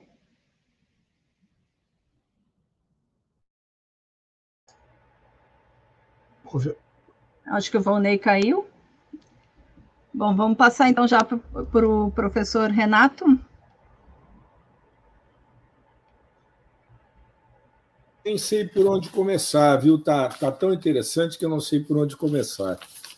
Mas, é, Kátia, você citou aí o Marcos Arruda. É, a, o movimento de economia solidária, evidentemente, não é monolítico. Né? Como é um negócio que tem muita, muito cientista social, graças a Deus, pessoal de humanidades, não tem uma verdade. Né? Não, não é física, matemática que a gente acha que tem verdade, mas também não tem. Né? Então, tem várias correntes, tem várias visões. Eu respeito muito o Marcos, mas não é a minha praia. Não é a minha praia por quê? Porque ele está falando de um ideal é, mais é, longínquo, eu concordo com ele que a economia solidária é um modo pós-capitalista, eu concordo que é necessário mudar, eu concordo com a Lisbeth de que nós temos que fazer com que o povo entenda o que, que é a cultura, respeite a cultura. Eu entendo tudo isso, tá? Mas talvez por ser engenheiro de deformação. E, a, além de engenheiro, ninguém é perfeito. Além de engenheiro, eu sou marxista. Então, eu, eu, eu vejo a coisa de uma forma muito mais pragmática e muito mais a curto prazo. Dizer, a, a minha questão é como construir a economia solidária a partir daquilo que nos estão relatando as pessoas que estão tentando construir ela na prática. Eu acho que o nosso dever, enquanto intelectuais, é, é, justamente processar essa experiência e tentar comparar essa experiência com aquilo que nós Sabemos, porque nós somos, de alguma forma, os intelectuais, os repositórios do conhecimento, nós temos a, a responsabilidade de transmitir esse conhecimento geração por geração no capitalismo. Quer dizer, o, o, o, capitalismo se caracteriza pela propriedade privada dos meios de produção e pela propriedade privada do conhecimento. Nós, intelectuais, eh, orgânicos, ou pelo menos combativos, somos uma cunha nesse processo. E quem trabalha com economia solidária e com tecnociência solidária tem, então, justamente esse dever de ir construindo a partir daquilo que está ocorrendo. E o que está ocorrendo no nosso país é uma questão é, política, fundamentalmente uma questão política. Quer dizer, é, nós somos 220 milhões de habitantes, 170 milhões capacidade, com capacidade de trabalhar, idade de trabalhar, 170 milhões. Desses 170 milhões, 30 tem carteira assinada. Por que, que eu falo de carteira assinada? Porque é a única coisa que o capital promete para a classe trabalhadora. Né? Quer dizer, você vai ter um exército industrial de reserva enorme, mas você vai ter, então, 30 milhões com carteira assinada. Nós temos 100 milhões, 100 milhões de brasileiros que nunca tiveram emprego e nunca terão emprego. Vejam, quando a gente fala em inteligência artificial, 5G, etc., nós não estamos falando pouca coisa, não. O desemprego estrutural ele vai ser violento, cada vez mais. Essa crise, quer dizer, nós tivemos um tombo que foi o golpe de 2016. Antes disso, nós já tínhamos tido é, fruto dessa miopia de acreditar em empresário e não acreditar na economia solidária. Nós já tínhamos levado, é, é quer dizer, nós, nós, já tínhamos perdido a, a oportunidade de implantar a economia solidária. Levamos o tombo, que foi o golpe de 2016, né? Levamos, eh, estamos vendo esse processo de destruição do país e ainda por cima vem a Covid. Quer dizer, nós vamos herdar esse país, eu não tenho a menor dúvida de que a esquerda vai ser governo de novo, nós vamos herdar esse país na miséria. Veja, 90% do investimento no Brasil, e o investimento é que gera emprego, 90% é investimento privado. E o investimento privado vem caindo há uma década e não há nenhuma perspectiva de que ele volte a subir para gerar emprego. Então, ou a gente aposta na economia solidária, ou não vai ter crescimento econômico, muito menos desenvolvimento. Ora, o que é a economia solidária? É um atalho para o desenvolvimento. Quer dizer, essa história, não, nós vamos crescer com a empresa e aí nós vamos distribuir a renda, isso é, não está funcionando já há muito tempo. Agora, se a gente voltar a ser governo e, e, e, conquistar uma parte do aparelho de Estado, nós temos que impulsionar a economia solidária. E a tecnociência solidária é o que eu chamo da plataforma cognitiva de lançamento da economia solidária. A economia capitalista tem a tecnociência capitalista. Essa da, da, da, deterioração programada, da obsolescência planejada, do consumismo exacerbado, né, é, da degradação ambiental, do adoecimento sistêmico. Né? São cinco. São cinco características. Obsolescência planejada, deterioração programada, consumismo exacerbado, deterioração ambiental e adoecimento sistêmico. Essa tecnociência capitalista não serve nós precisamos de uma outra tecnociência, a tecnociência solidária. Aí então vamos, vamos jogar a criança com água do banho? Vamos voltar para as cavernas? Alguém quer ir para as cavernas comigo? Muito menos comigo, né, Glaucio? Mas, mas é, eu também não quero voltar para as cavernas. Quando nós falamos de tecnociência solidária, nós não estamos falando nem, nem de tecnologia alta, baixa, de ponta, rombuda. Tudo isso é bobagem. O que nós precisamos é uma outra forma de processar o conhecimento, seja ele artesanal, científico, não científico, religioso, quilombola, eh, de povo originário, não interessa. Nós vamos buscar esse conhecimento onde ele estiver para alavancar essa mudança social que nós pretendemos. Então, isto é a tecnociência. Obrigado, professor. Obrigado a você. O senhor pode, numa próxima rodada, o senhor aprofunda um pouquinho mais? Pode ser? Não, aí, aí eu vou chegar no Japão. Se eu aprofundar mais, eu vou chegar no Japão. Professor Otávio, eu acabei caindo aqui, mas eu vou retomar, porque eu acho que é importante, tá? Na fala final da Lisbeth, ela falou sobre o Estado, né? Então, como é que o Estado entra nessa relação da economia solidária?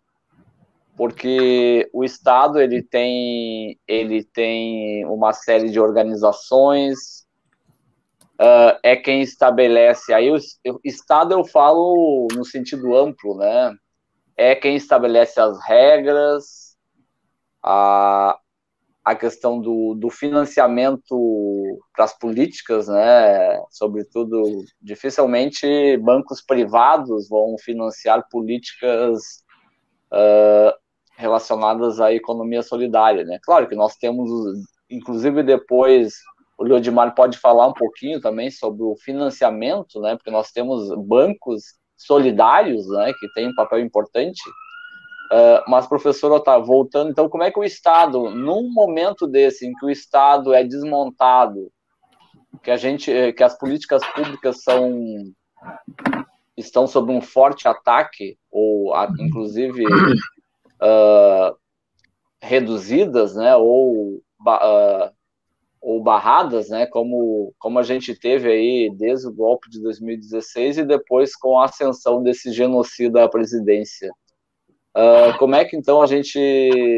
Que papel o Estado tem? Como é que a gente pode reverter esse, esse cenário desolador aí que estamos vivendo? Perfeito. Professor é para mim, é mim a questão? É, professor. É isso. Agradeço a pergunta, Volney, só para fazer uma.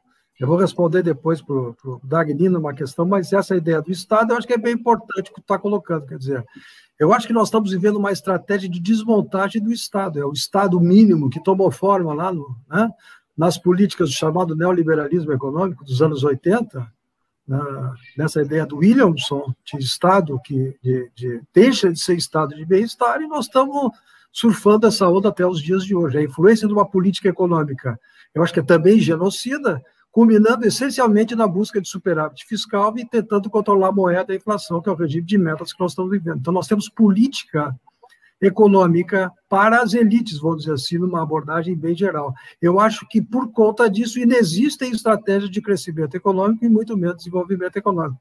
Mas, voltando à questão que o Darlino colocou no começo, do conceito de economia, tecnologia social, que eu acho que é um conceito de alta complexidade, deixa eu tentar explicar o que eu quis dizer. Tá, Valdeir? Em primeiro lugar, até agradecendo o convite, mas é uma tarefa meio glória, né? Explicar essa ideia de tecnologia social em 10 minutos dentro das agendas de pesquisa. O que a gente quis dizer, e talvez aí sejam nossos pontos de convergência, é que em todas essas abordagens de economia que tratam da noção de tecnologia social, pelo menos na minha ótica, há uma crítica ao capitalismo. Então, são abordagens que procuram se contrapor a essa hegemonia do Estado mínimo que tu te referiu na tua pergunta. Então, me parece que todas essas abordagens, da qual eu falei, seriam várias delas. São uh, a economia é um processo de alta complexidade, portanto, processo do, marcado pelo chamado pluralismo metodológico e conceitual e de abordagens. Então, nós temos a chamada economia solidária, que o Dagnino colocou, ela tem um espectro conceitual, um eixo condutor e uma série de noções vinculadas a ela, na qual ele criticou a noção de economia eh, de tecnologia social, mas tem também a ideia da economia da cultura, que tem uma série de conceitos, tem economia da tecnologia, tem economia institucional, que é uma área que eu trabalho, tem a economia neo-schumpeteriana, que podemos chamar de economia da tecnologia e da inovação, que também tem seu espectro conceitual. Então, nesse sentido, a tecnologia social é o conceito produzido mais pelos neo-schumpeterianos, na visão do Nelson e do Sampato, que vem lá de 2004, discordando um pouco do Dagnino nesse ponto, mas para tentar dar uma fluidez ao conceito de mudança das estruturas que eles, né, os PT, eu quero fugir um pouco da discussão muito, ficar muito no plano da teoria, mas é inevitável fazer esse contraponto, quer dizer, o conceito de tecnologia social do Nelson, que eu acho que é um conceito interessante para para nós institucionalistas, é um conceito que molda a forma como os agentes interagem na cultura, no conhecimento, na troca, nessa noção de solidariedade que produz, no frigir dos ovos, estratégias de desenvolvimento econômico, completamente diferente do que nós estamos vivendo no Brasil nos dias de hoje. Então, me parece, Volney, não sei se eu consegui ser claro, quer dizer, esse conceito está articulado com uma abordagem de desenvolvimento econômico, que é o chamado modelo de crescimento evolucionário, que seja assim, correto? Os institucionalistas acham que, que, que são as instituições, a partir da, dos hábitos, da cultura, do comportamento dos indivíduos que definem as estratégias de crescimento econômico. Não é o mesmo eixo teórico, nem, a mesma, nem o mesmo desenho, digamos assim, heurístico, correto? De fazer as coisas funcionar. Mas as coisas funcionam de uma forma diferente em relação à visão neoclássica do mainstream, que é dominante no nosso meio nos dias de hoje. Então, me parece que dentro dessa visão uh, plural da economia, na sua alta complexidade, eu tenho várias abordagens que não necessariamente antagonizam. Um conceito talvez caia melhor numa abordagem do que na outra.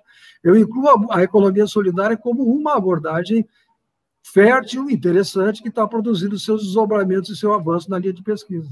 Entendo que a economia da tecnologia dos neospeterianos é outra agenda que está avançando e está produzindo conceitos extremamente interessantes, e, e, entendo que a economia institucional, principalmente ligada aos estudos do Veblen, na qual estou mais vinculado, está produzindo uma série de noções que explicam os hábitos, a cultura, os estilos comportamentais dos indivíduos que geram as instituições, ou seja, crescimento e desenvolvimento é resultado desse ambiente de interação institucional que produz desvios, equívocos, idiosincrasias, e nem sempre eu tenho garantia de que aquilo que eu estou pensando vai ser consumado e vai levar para o melhor. O processo de ser bom ou mal depende exatamente da forma como ele vai andar. Por isso que é processo de desenvolvimento. Eu não sei, Volê, se eu respondi a sua questão, fui claro, mas eu acho que isso aí né, é um ponto que recém, como é que eu vou dizer, inicia uma discussão, mas a gente tem que procurar peneirar, tá certo? É, nós não temos consensos nem uma visão de uma única escola. Quem tem esse tipo de concepção da economia é o pensamento neoclássico, que a gente está criticando desde sempre. Ali só tem verdades. Né? Aqui não é que não tenha verdades, tem verdades, mas dentro de visões plurais, diferenciadas, epistemológicas diferentes, que contemplam, que usam conceitos que às vezes né, transitam melhor numa escola ou transitam melhor na outra escola. É isso que eu procurei falar na minha fala inicial, não sei se eu fui suficientemente claro. Tá certo? Obrigado, professor Otávio. Uh, Tadeu, para fazer um comentário, e aí depois uh, aí vamos, vamos uh, ler alguns comentários do, dos internautas aí que estão nos acompanhando. Tadeu, por favor. Ó, eu estou assumindo aqui a coordenação técnica tá? E eu vou fazer um monte de bobagem porque eu não tenho prática, tá? Mas ficam alertados já. Tá? É, o, se, o, se, tu nos manter, se, se, é. se você nos manter no ar, não tem problema. É. O Babito, mas a, a Kátia pode me ajudar. Se eu fizer muita bobagem, Kátia, você sabe operar isso aqui bem melhor do que eu. É, bom, eu queria. É, o Babito tem aula agora, é o nosso, nosso operador aqui, ele está em aula, é, sete e meia então eu assumo aqui os 30 minutos finais. O, eu queria fazer duas perguntas, na verdade elas estão interligadas, é, que é um, um, uma coisa, tem muita gente que não acompanha o debate e, e não está habituado ao conceito de economia solidária e, e confunde economia solidária com assistência social. Então, é, a gente, eu sei que o, o, tanto o Otávio quanto o Renato fizeram uma discussão conceitual de alto nível, né? É, mas para a gente baixar a terra aos, aos é, é, não informados, né?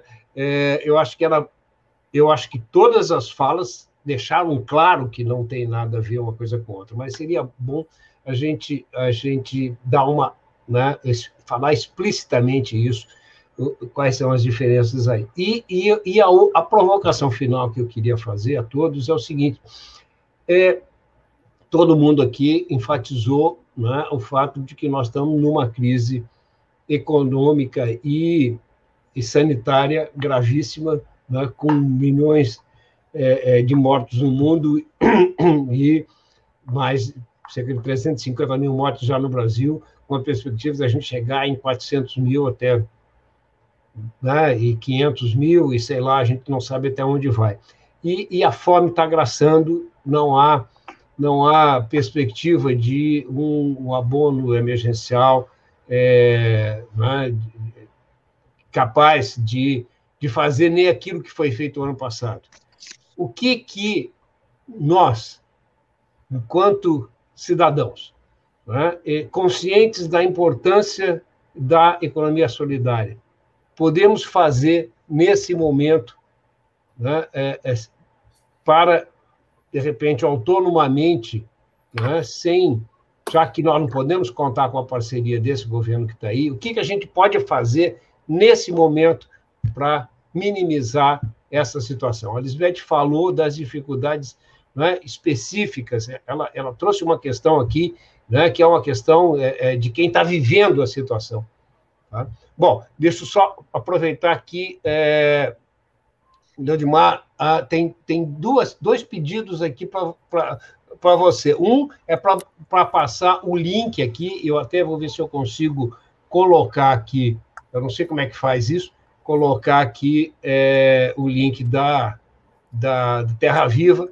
E a outra é uma pergunta que é, a Sueli diz assim: no, no, em Santa Catarina tem uma é, tem um leite terra viva de muito boa qualidade. Tem algum leite aqui da terra viva? Ela diz.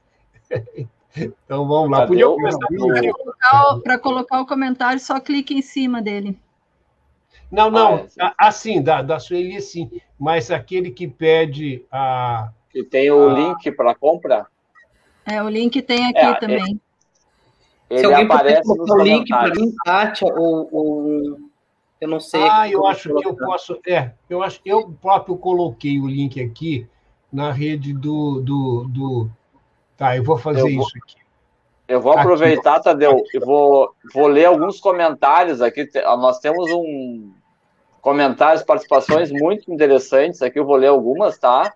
Tá. Depois, se a, se a Kátia também quiser uh, fazer referência a algum comentário, que eu vou pegar alguns, tá? Não vou conseguir ler todos, infelizmente, são bastante.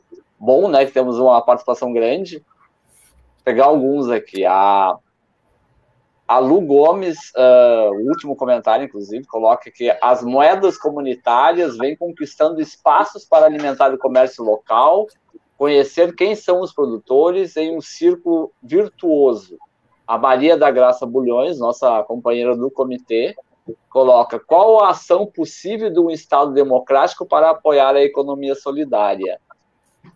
O Carlos, uh, o Carlos Alberto Jacques aqui, economia, geografia humana.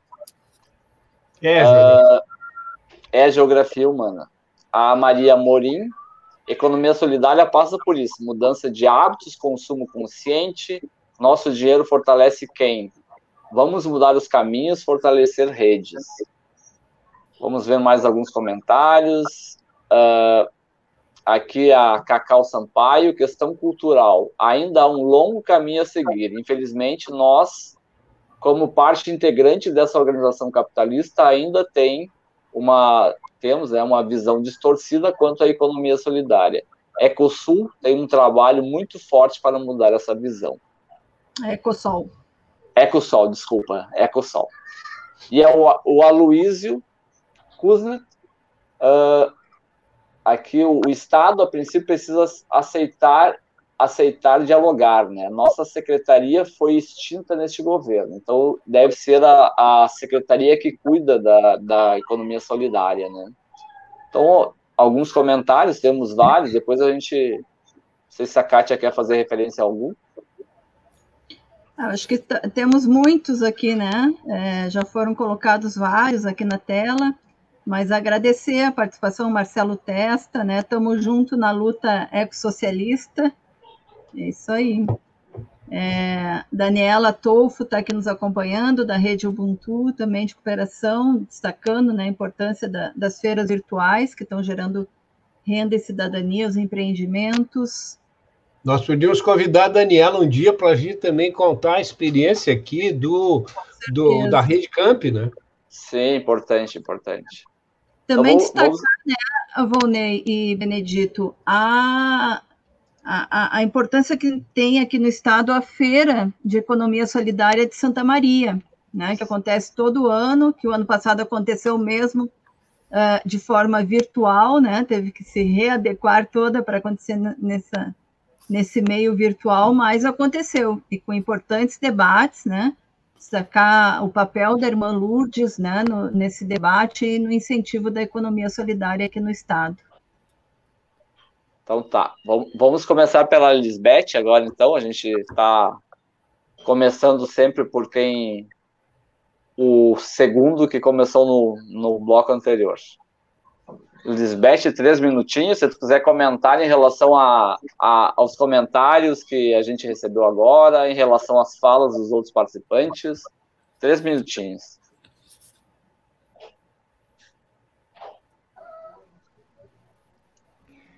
Então, é, com relação à a, a, a, economia solidária, é, temos que que os conceitos de economia solidária, né, que são igualdade, participação, cooperação, solidariedade, é, uh, sustentabilidade, uh, são conceitos já já há algum tempo que são estão sendo desenvolvidos e que estão sendo trabalhados.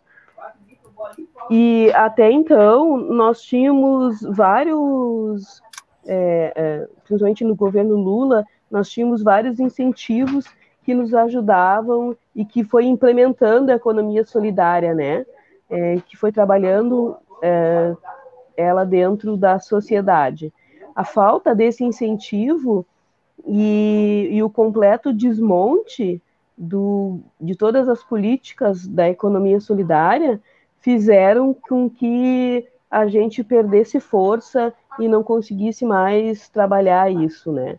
Então agora nós realmente precisamos trabalhar é, dentro da sociedade isso, esses, esses conceitos que hoje estão sendo tão uh, na moda, tão em voga e que também dialoga com o que o nosso trabalho e com o que a gente faz, né?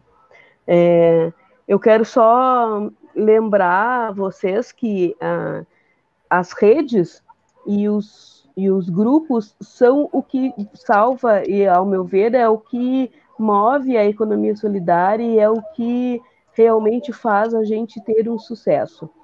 Todos os empreendimentos que estão dispostos em rede, que estão dispostos em cooperativas ou associação, são os que estão conseguindo ter sucesso e ir para frente, porque isso é, eu acredito que é a, a, o grande item de sucesso que vai ser de hoje em diante para os empreendimentos e que, graças a Deus, a gente tem com alguns parceiros, como o Brasil de Fato e o próprio Comitê em Defesa da Democracia, é, esses parceiros que trabalham isso, que mostram ah, a economia solidária e que fazem a gente ir para frente.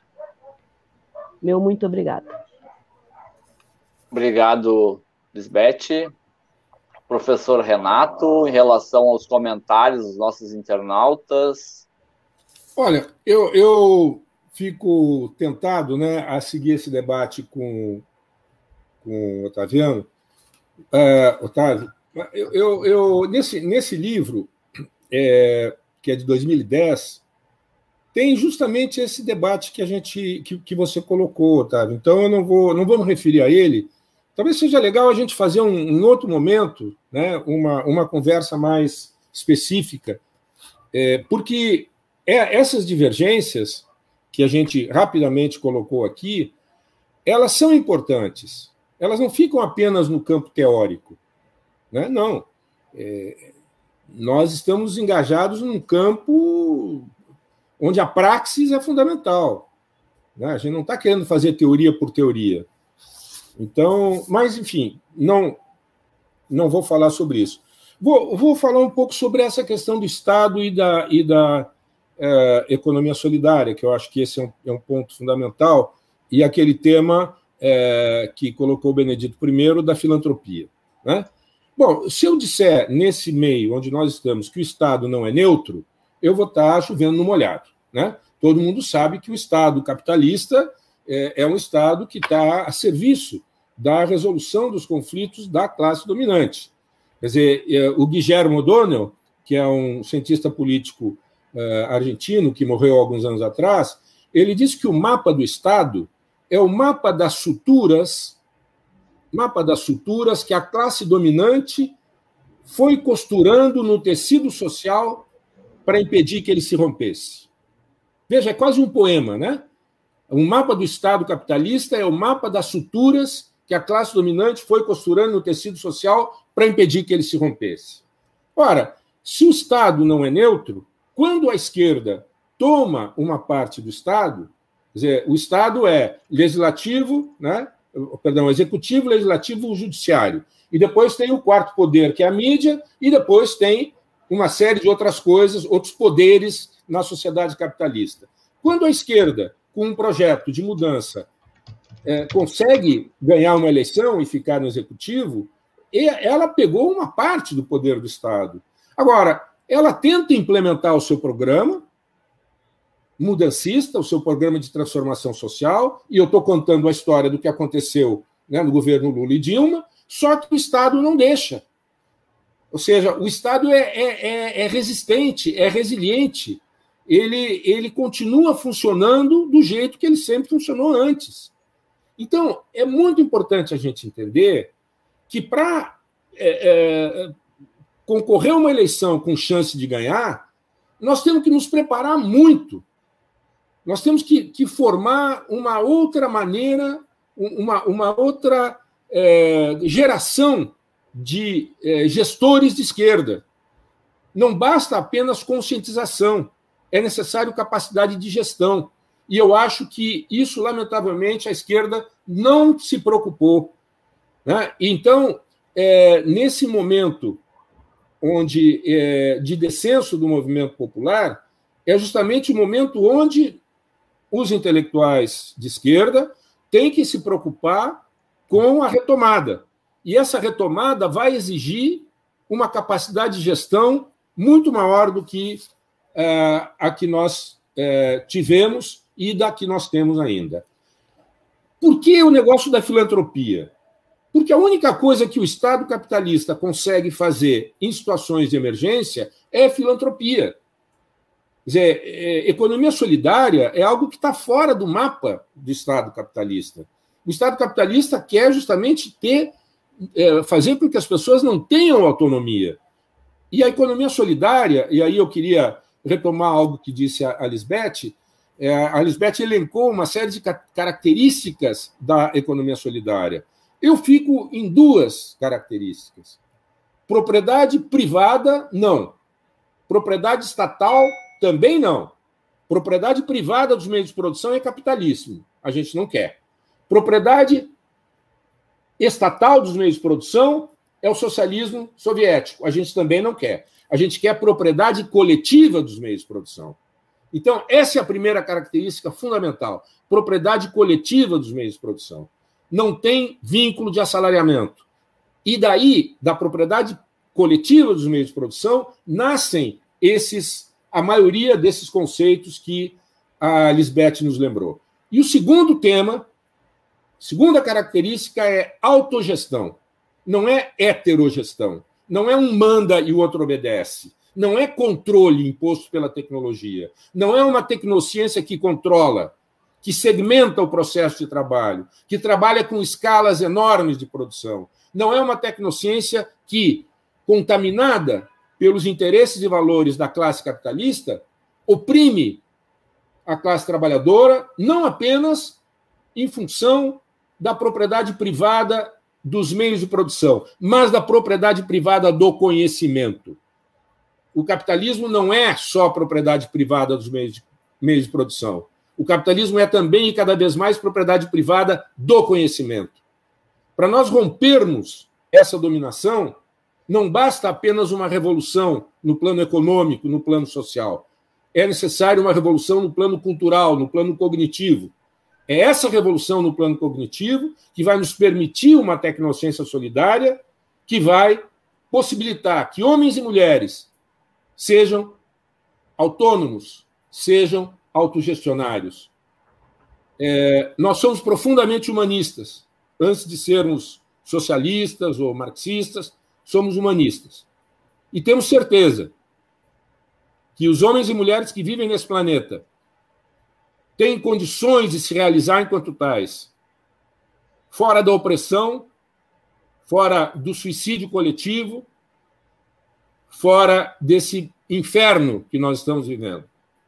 O capitalismo se torna cada vez mais um inferno, e não apenas na periferia, onde nós estamos localizados, nos países centrais, nos países de capitalismo avançado, nós estamos regredindo em termos de distribuição de renda, em termos de miséria, em termos de é, violência, enfim. É, então, é essa questão do humanismo, que nós não falamos ainda, mas eu acho que é fundamental quando se fala em economia solidária. Por quê? Porque a economia solidária está sentada, está tá assentada nessa ideia de autogestão. Por Obrigado, ser professor. Ok, a última frase. Por ser marxista, eu acredito muito que os homens e mulheres, ao trabalharem, formam a sua consciência. E trabalhar numa empresa privada ou trabalhar num um empreendimento solidário é muito diferente em termos desse, dessa concepção humanista que nós estamos aqui defendendo. Desculpe o tempo. Obrigado. Agora é o professor uh, Conceição. Eu, eu, eu tenho, tenho, um comentário aqui do Álvaro Magalhães, que eu acho que é interessante a gente fazer agora. Uh, o Álvaro coloca, deixa eu ver se eu localizo aqui. a, a convivência de conhecimentos e estratégias diversas é possível e necessária, mesmo que difícil. Há também um acervo de experiências de projetos estatais e societais de promoção às diversas estratégias. Professor Otávio. Tá, obrigado, Valdeir. Estou tentando responder, que não vou propriamente responder, mas né, avançar nas questões que estão sendo colocadas. É que eu acho agora, no finalmente do debate, uma série de questões estão aflorando, né? É, o professor, então, Dagnino acabou de colocar essa ideia de um compromisso quase que, que político né, da, da missão do intelectual de fazer teoria, não só por fazer teoria, mas exatamente com vistas a uma praxis, tal, que eu não discordo disso aí, eu acho importante. Mas antes disso, Dagnino, eu acho que se a gente for fazer teoria, e eu acho a gente tem que procurar depurar os conceitos. Eu não estou defendendo o conceito de tecnologia social, eu só acho que a forma como tu está usando a noção como superada através da noção de economia solidária, eu acho até que tem que ser revisto. Ou seja, tecnociência solidária. Dentro da tecnociência, eu vou chamar de economia solidária, generalizando. Não, tecnociência solidária. Ah, tá bom. Tecnociência solidária não, é, não seria um bloco monolítico ou um bloco não, fechado, não, tu mesmo claro. dissesse. É exatamente isso que nos une. Isso. Então, eu não vejo divergência de excluir uma, uma noção que é mais atrelada a uma visão direitista ou reacionário, ou seja lá que for, ou pró-capitalista, que eu acho que não é o caso, mas percebeu? Entender que o sistema capitalista, to, todas essas abordagens, pelo menos que a gente está discutindo aqui a partir do convite que o Volney fez, são abordagens críticas ao próprio sistema capitalista, independente de ter solução para ele ou não. Eu acho que não tem solução. Eu acho que o processo nesse sentido é mais evolucionário. É um processo que que se, que se acumula, é o é processo de causação cumulativa permanente, causa-efeito, causa-efeito, causa-efeito, eu não sei que fim vai ter. E não é previsível, o que não impede os agentes, obviamente, da sociedade, a ação dos indivíduos rumo a um processo A ou B tome forma. Mas eu acho que está longe, digamos aí, assim, disso ser dado apenas pela noção de economia solidária ou pela noção de economia institucional, ou pela noção de economia da tecnologia, lá dos neoespeterianos que a gente está falando. Então, eu acho que a gente tem que avançar nos conceitos, sim, até para eles, para eles serem adequadamente incorporados, para a gente poder produzir, eu acho que nesse nosso âmbito, inclusive, eu até diria das esquerdas, de propor uma teoria consistente, né, com, com as dificuldades que o sistema mesmo está nos defrontando, ele está nos trazendo uma série de desafios e, e, a pergunta que a Graça fez, quer dizer, que se é que foi a Graça, acho que foi na, na questão ali que eu estou já tentando responder dentro dessa linha, quer dizer, o que fazer dentro desse quadro? Nós estamos vivendo um quadro de mudança institucional e tecnológica profunda, tá certo? Então, como é que eu posso contribuir para a formação de um Estado democrático nesse ambiente né, de alta ebulição, de busca de verdades, de produção de conceitos que se desconstrói, mas também se constrói, que é a pergunta da Graça, eu, que é uma revolução também no plano cognitivo, evidentemente. Eu acho que a gente tem que fazer, aí eu cumprimento já o Tadeu e, e, e ativo a lei pela iniciativa, é isso que a gente está fazendo. Nós estamos discutindo com a sociedade, com o ambiente político organizado, né, o que é essa reflexão, que conceitos são esses? Que forma a gente pode incorporar? Não que vá nos dar uma, uma solução mágica. É esse o caminho, está decidido e vamos lá. Quer dizer, vamos construir trajetórias né, que, que, exatamente da pergunta do Álvaro ali, elas defragam avanços ou pontos que a gente obstrui, né, do ponto de vista de poder avançar ou não. Mas eu acho que essa discussão que é conceitual, sim, que ela é teórica, mas ela é absolutamente fundamental, sobre a forma de não se enxergar absolutamente nada para onde que a gente está andando. E acho que todas essas abordagens que a gente colocou aqui uh, avançam substancialmente nesse sentido. Tá? Então, não vejo nenhuma uh, tentativa de tentar botar uma escola, uma abordagem dentro, dentre as heterodoxas, obviamente.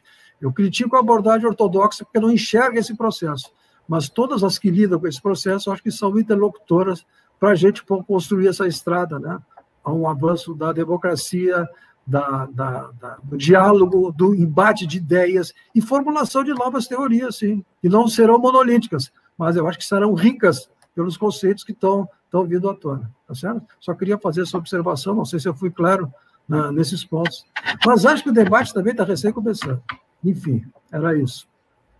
Obrigado, professor Otávio. Deudimar, contigo agora se puder abordar também é, uh, o papel dos bancos solidários, né? O Tadeu até uh, lembrou aqui para a gente convidar a Cressol e outras instituições de crédito solidário para participarem do próximo debate também. É, vou nem então sobre esse tema aí do financiamento, né? Do, do, nós temos uma experiência aí é, que nós estamos desenvolvendo no movimento, mas tem outras experiências também, né? O, nós denominamos como uh, movimento Finapop, né? Que é uma, um financiamento popular, né? É solidário e como que é, a sociedade em si pode é, também auto se financiar em torno das atividades de produção, né? Já temos com algumas experiências, né? Aqui no Rio Grande do Sul, a nível nacional, é, dentro dos empreendimentos econômico, né? É, produtivo, com perspectiva de produção de alimentos saudáveis, né? Que já está funcionando esse, esse autofinanciamento popular, né? De pessoa física e pessoa jurídica, né? Que vê na produção de alimento, na, nos empreendimentos solidários, né? É, nas empresas sociais, uma perspectiva é, de investir e fomentar isso, né? É, que são aqueles empreendimentos é, com objetivo, com viabilidade, equilibrado com, né, dentro da sustentabilidade, né? É, e, e, nesse momento, acho que é, Renato, Benedito, Otávio, né? Acho que é muito prazeroso, sim, ouvir esse debate de vocês, né? E, e passando essa pandemia aí, é, eu acho que nós temos aqui de portas abertas, né? É, porque a gente precisa é, internalizar cada vez mais essa discussão é, dos parâmetros e da concepção da economia solidária, né, para dentro do Estado, né? Acho que eu saí com essa, é, acho com essa, com esse sentimento, né? Precisamos ter medidas mais estruturais que vai forçando o Estado, né, numa uma concepção de economia solidária, né? É, porque a gente vê um desmonte do Estado, né? Nós não temos mais pesquisa, né? Olha só o ataque que a pesquisa está sofrendo desse governo Bolsonaro, né? Então, né? É, não tem mais é, assistência técnica, não tem mais programas de fomento a, a, a pequenas empresas, às cooperativas, enfim, né? Então há, há, um desmonte, né? Do, do que ainda do que ainda tá, do que ainda ficou, né? Então isso aí é, é, é, é muito preocupante a velocidade que as coisas foram foram se tomando do ponto de vista desse desmonte aí da, da questão do, do Estado, né? E, e a gente também compartilha, né, é, companheiros e companheiras, dessa que a, que a economia solidária ela é um processo também de intercooperação, né? Ela é de intercooperação e de formação, né? Acho que são esses dois exercícios que, que a, acho que os empreendimentos, as empresas, as cooperativas, a gente sempre tenta no dia a dia ter isso bastante vivo, né? Bastante é, alimentar essa mística da intercooperação, né? Da, que essa intercooperação entre os empreendimentos, né? É uma forma é, de acumular força, né? E a formação, né? Seja ela de ordem técnica ou de ordem ideológica, né? Isso. Obrigado, Leodimar. Eu vou passar para a Kátia para fazer as considerações finais. Já estamos chegando aqui no final do nosso debate. E aí vamos passar aqui para os painelistas para um minutinho aí de despedidas. E, e aí, por último, o Tadeu vai fazer o fechamento e vai falar também sobre o nosso próximo debate. Então, contigo, Kátia. Eu só quero agradecer o convite né, do comitê para participar do, dessa mediação. É, afirmando né, a parceria aí do Brasil de Fato, da Rede Soberania, na, nesse, nessa nossa tentativa né, de estabelecer novas formas de pensar e novas culturas na sociedade.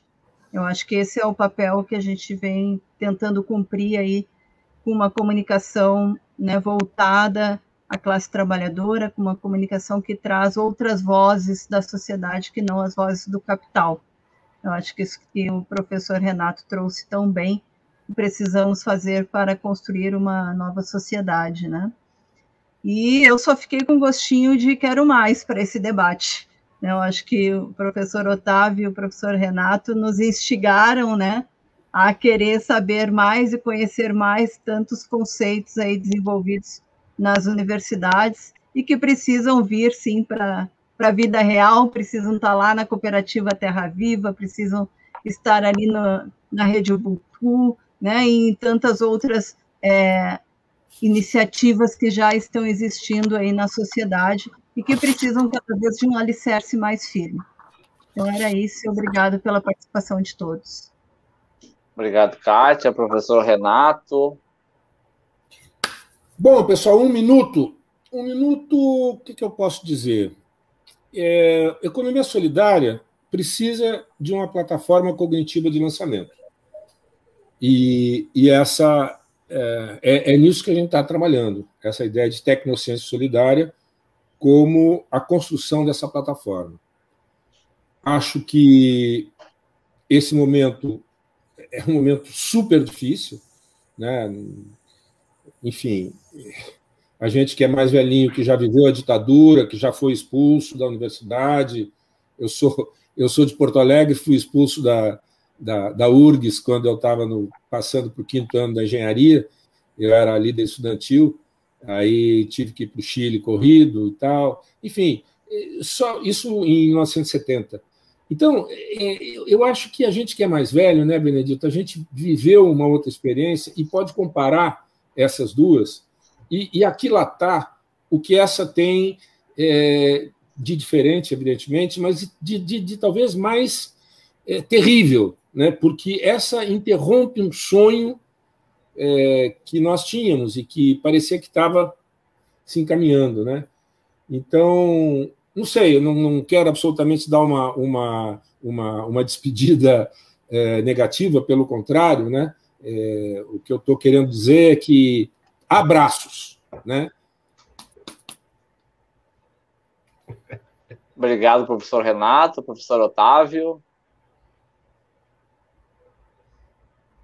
Obrigado, Valdir. Então, eu queria também, uh, nessa, nos momentos finais, agradecer essa oportunidade de discutir essas ideias, que, como eu coloquei no final, né, nós estamos recém, me parece, começando, mas isso já vejo como sinal extremamente positivo, porque surgiram ideias que dá vontade de discutir mais, até porque eu vi nos comentários. Então, eu agradeço, professor Dagnino, os demais interlocutores dessa exposição, as palavras elogiosas que foram colocadas aqui, ao Tadeu. Então, foi um prazer participar desse encontro com vocês. Acho que a coisa está avançando dentro do possível. Essa iniciativa vai exatamente nesse sentido. Então, parabéns pela iniciativa de vocês e vamos em frente. Obrigado. Leodimar.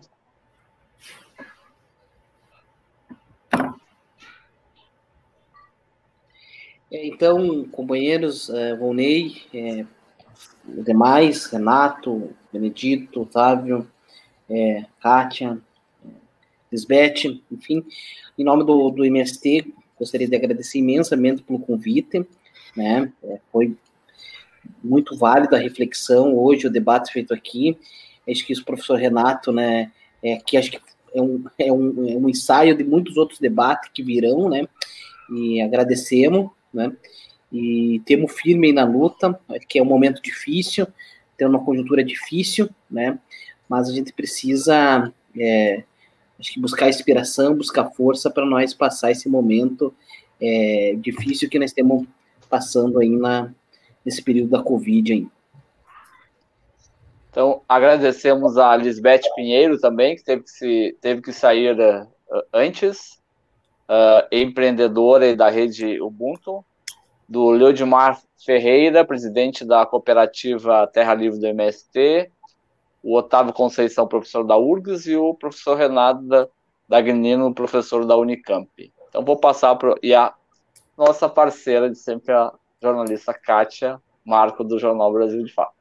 Vou passar, então, para o nosso coordenador aqui da, do grupo de conjuntura econômica e política, nosso timoneiro do comitê, Tadeu, para fazer o fechamento eu sou um cara intrometido, né? Eu não sou economista e o Rony está dizendo aí que eu sou coordenador do. Não, do coordenador grupo. dos grupos. E é bom, Tadeu, só para aproveitar o gancho, uhum. é bom que o, outras áreas, né, professor? Professor Sim. Conceição, que é economista, também vai concordar. Nós queremos que as outras áreas se intrometam bastante na economia, porque temos muitos economistas fazendo bobagem, né? Então queremos todas as as áreas sociais aí, as outras as áreas às vezes, todo mundo contribuindo com a economia. Muito bom, eu acho que é isso mesmo. Nós temos que trabalhar aí na interdisciplinaridade, na transversalidade e na construção né, de consensos possíveis. Eu acho que nós tivemos algumas divergências no debate hoje, e eu acho que isso é muito bom, porque senão não tem debate. Né? E, é, e é no debate que a gente cresce. Então, eu queria eu acho que eu não preciso retomar aqui as palavras da Kátia, eu acho que ela sintetizou o que todos nós estávamos pensando, tá? Então, eu quero fazer minhas as palavras da Kátia e quero agradecer em nome do Comitê em Defesa da Democracia e do Estado Democrático de Direito, além do Vonei e da Kátia, né, a, o Léo Dimar, o Otávio, o Renato, a Lisbeth, e convidar todos para a próxima semana, sexta-feira, nós teremos um outro debate que será promovido pelo eh, Grupo de Conjuntura Política do Comitê, e não está fechado o tema ainda, tem dois temas aqui eh, em análise, que será um, que é um pouco a continuação desse debate de hoje, que é a questão da fome né, eh, no Brasil hoje, em virtude da pandemia, e o que, que, se, o que, que as prefeituras podem fazer para é, é, minimizar essa questão. Né? O papel das prefeituras aí no combate à fome. E o outro tema que, tá, que está aí, em debate ali, para ser né, definido, se será nessa semana ou daqui a 15 dias, é, que é o tema da, da aonde, no que né, houve é, erro aí da, da, na condução da, das políticas, o, o, das atitudes de combate à pandemia, né, e, e, o que, que pode ser feito para minimizar esses erros ainda. Tá? Então, fica aqui mesmo que o tema não esteja ainda definido, convite a todos e todas para nos acompanhar na próxima sexta e, ao longo da semana, acompanhar a programação de todos os nossos parceiros, mas eu vou puxar a sardinha aqui um pouco para o nosso lado do comitê e dizer que o comitê, né, através da rede Estação Democracia, tem uma programação muito boa, não só né, de debates, e de, mas também musical, e que no aplicativo né, da loja do seu celular, se ela não for é, é, iPhone, se for, se for é, como é que chama essa outra, outra, outro sistema operacional aí, que é o Android. Hã? O Android, tá? Pode baixar Android. lá na sua loja do seu, do seu celular o Rede Soberania é, desculpe, Rede Soberania também deve ter, mas eu ia falar da Rede Estação Democracia e curtir também a programação musical de excelente qualidade ao longo do dia. Tá? Então, boa tá, tarde. Tadeu? Boa noite. Oi, Tadeu? Eu acho que é importante, tá? Antes da gente encerrar aqui, eu estava até vendo aqui agora a reação. Acho que é importante a gente, enquanto comitê, enquanto uh, cidadão, né, fazer, repudiar de forma veemente a, a, mais uma tentativa né, de intimidação do, do presidente genocida, né? Dessa vez agora o alvo é o STF, né? Vamos ver se a Suprema Corte e outras, outras instituições acordam e, e percebem né, que temos um genocida golpista na presidência da República e nós, enquanto cidadãos, enquanto movimentos, enquanto entidades da sociedade civil, temos que repudiá-lo e nos movimentarmos para evitar com que ele feche o regime e consolide o seu projeto genocida e antidemocrático. É isso aí. Tá? Vamos, nós, nós todos temos um compromisso. O, o, o, o Dagnino fazia aqui referência né, a, a, aos, aos nossas, o nosso empenho, né, a nossa luta aqui, nós, né, eu aqui de cabelos brancos, mas os outros colegas não têm mais cabelos, mas estariam brancos também. Né? É, mas é, eu acho que a gente teve, isso daria um outro debate, né? mas a gente se iludiu muito. Eu falava hoje à tarde com, com o, o Inácio Bênica, que é um dos coordenadores aqui da, da, da, da Cressol, né? que é a comparativa de crédito aqui, de, de, aqui, a agência em Porto Alegre, e, e, a gente comentava como a gente se iludiu, né, achando que a gente já tinha consolidado né, uma situação que, que era irreversível. Né? é, estávamos errados, e eu acho que é bom que a gente trabalhe sobre isso para que, quem sabe, as próximas gerações não cometam os mesmos erros de ingenuidade que nós cometemos. Então, ficamos por aqui hoje, senão a gente não acaba esse debate. Tchau. Até. O vírus não tem ideologia, o vírus não tem religião. Ele simplesmente segue seu caminho, implacável, sem descanso. Para vencê-lo, precisamos esquecer nossas diferenças e saber que as nossas armas são a ciência, a informação e as nossas atitudes. Estamos numa guerra e, querendo ou não, somos todos soldados. Em nome de todos que você ama, faça a sua parte. Cadastre-se em portaldavacina.com.br, tenha acesso a informações apuradas e saiba quando e onde a vacina vai chegar na sua região e as datas de vacinação para cada grupo de sua família. Portal da Vacina é o Brasil todo conectado para pôr um fim na pandemia. Apoio Comitê em Defesa da Democracia e do Estado Democrático de Direito.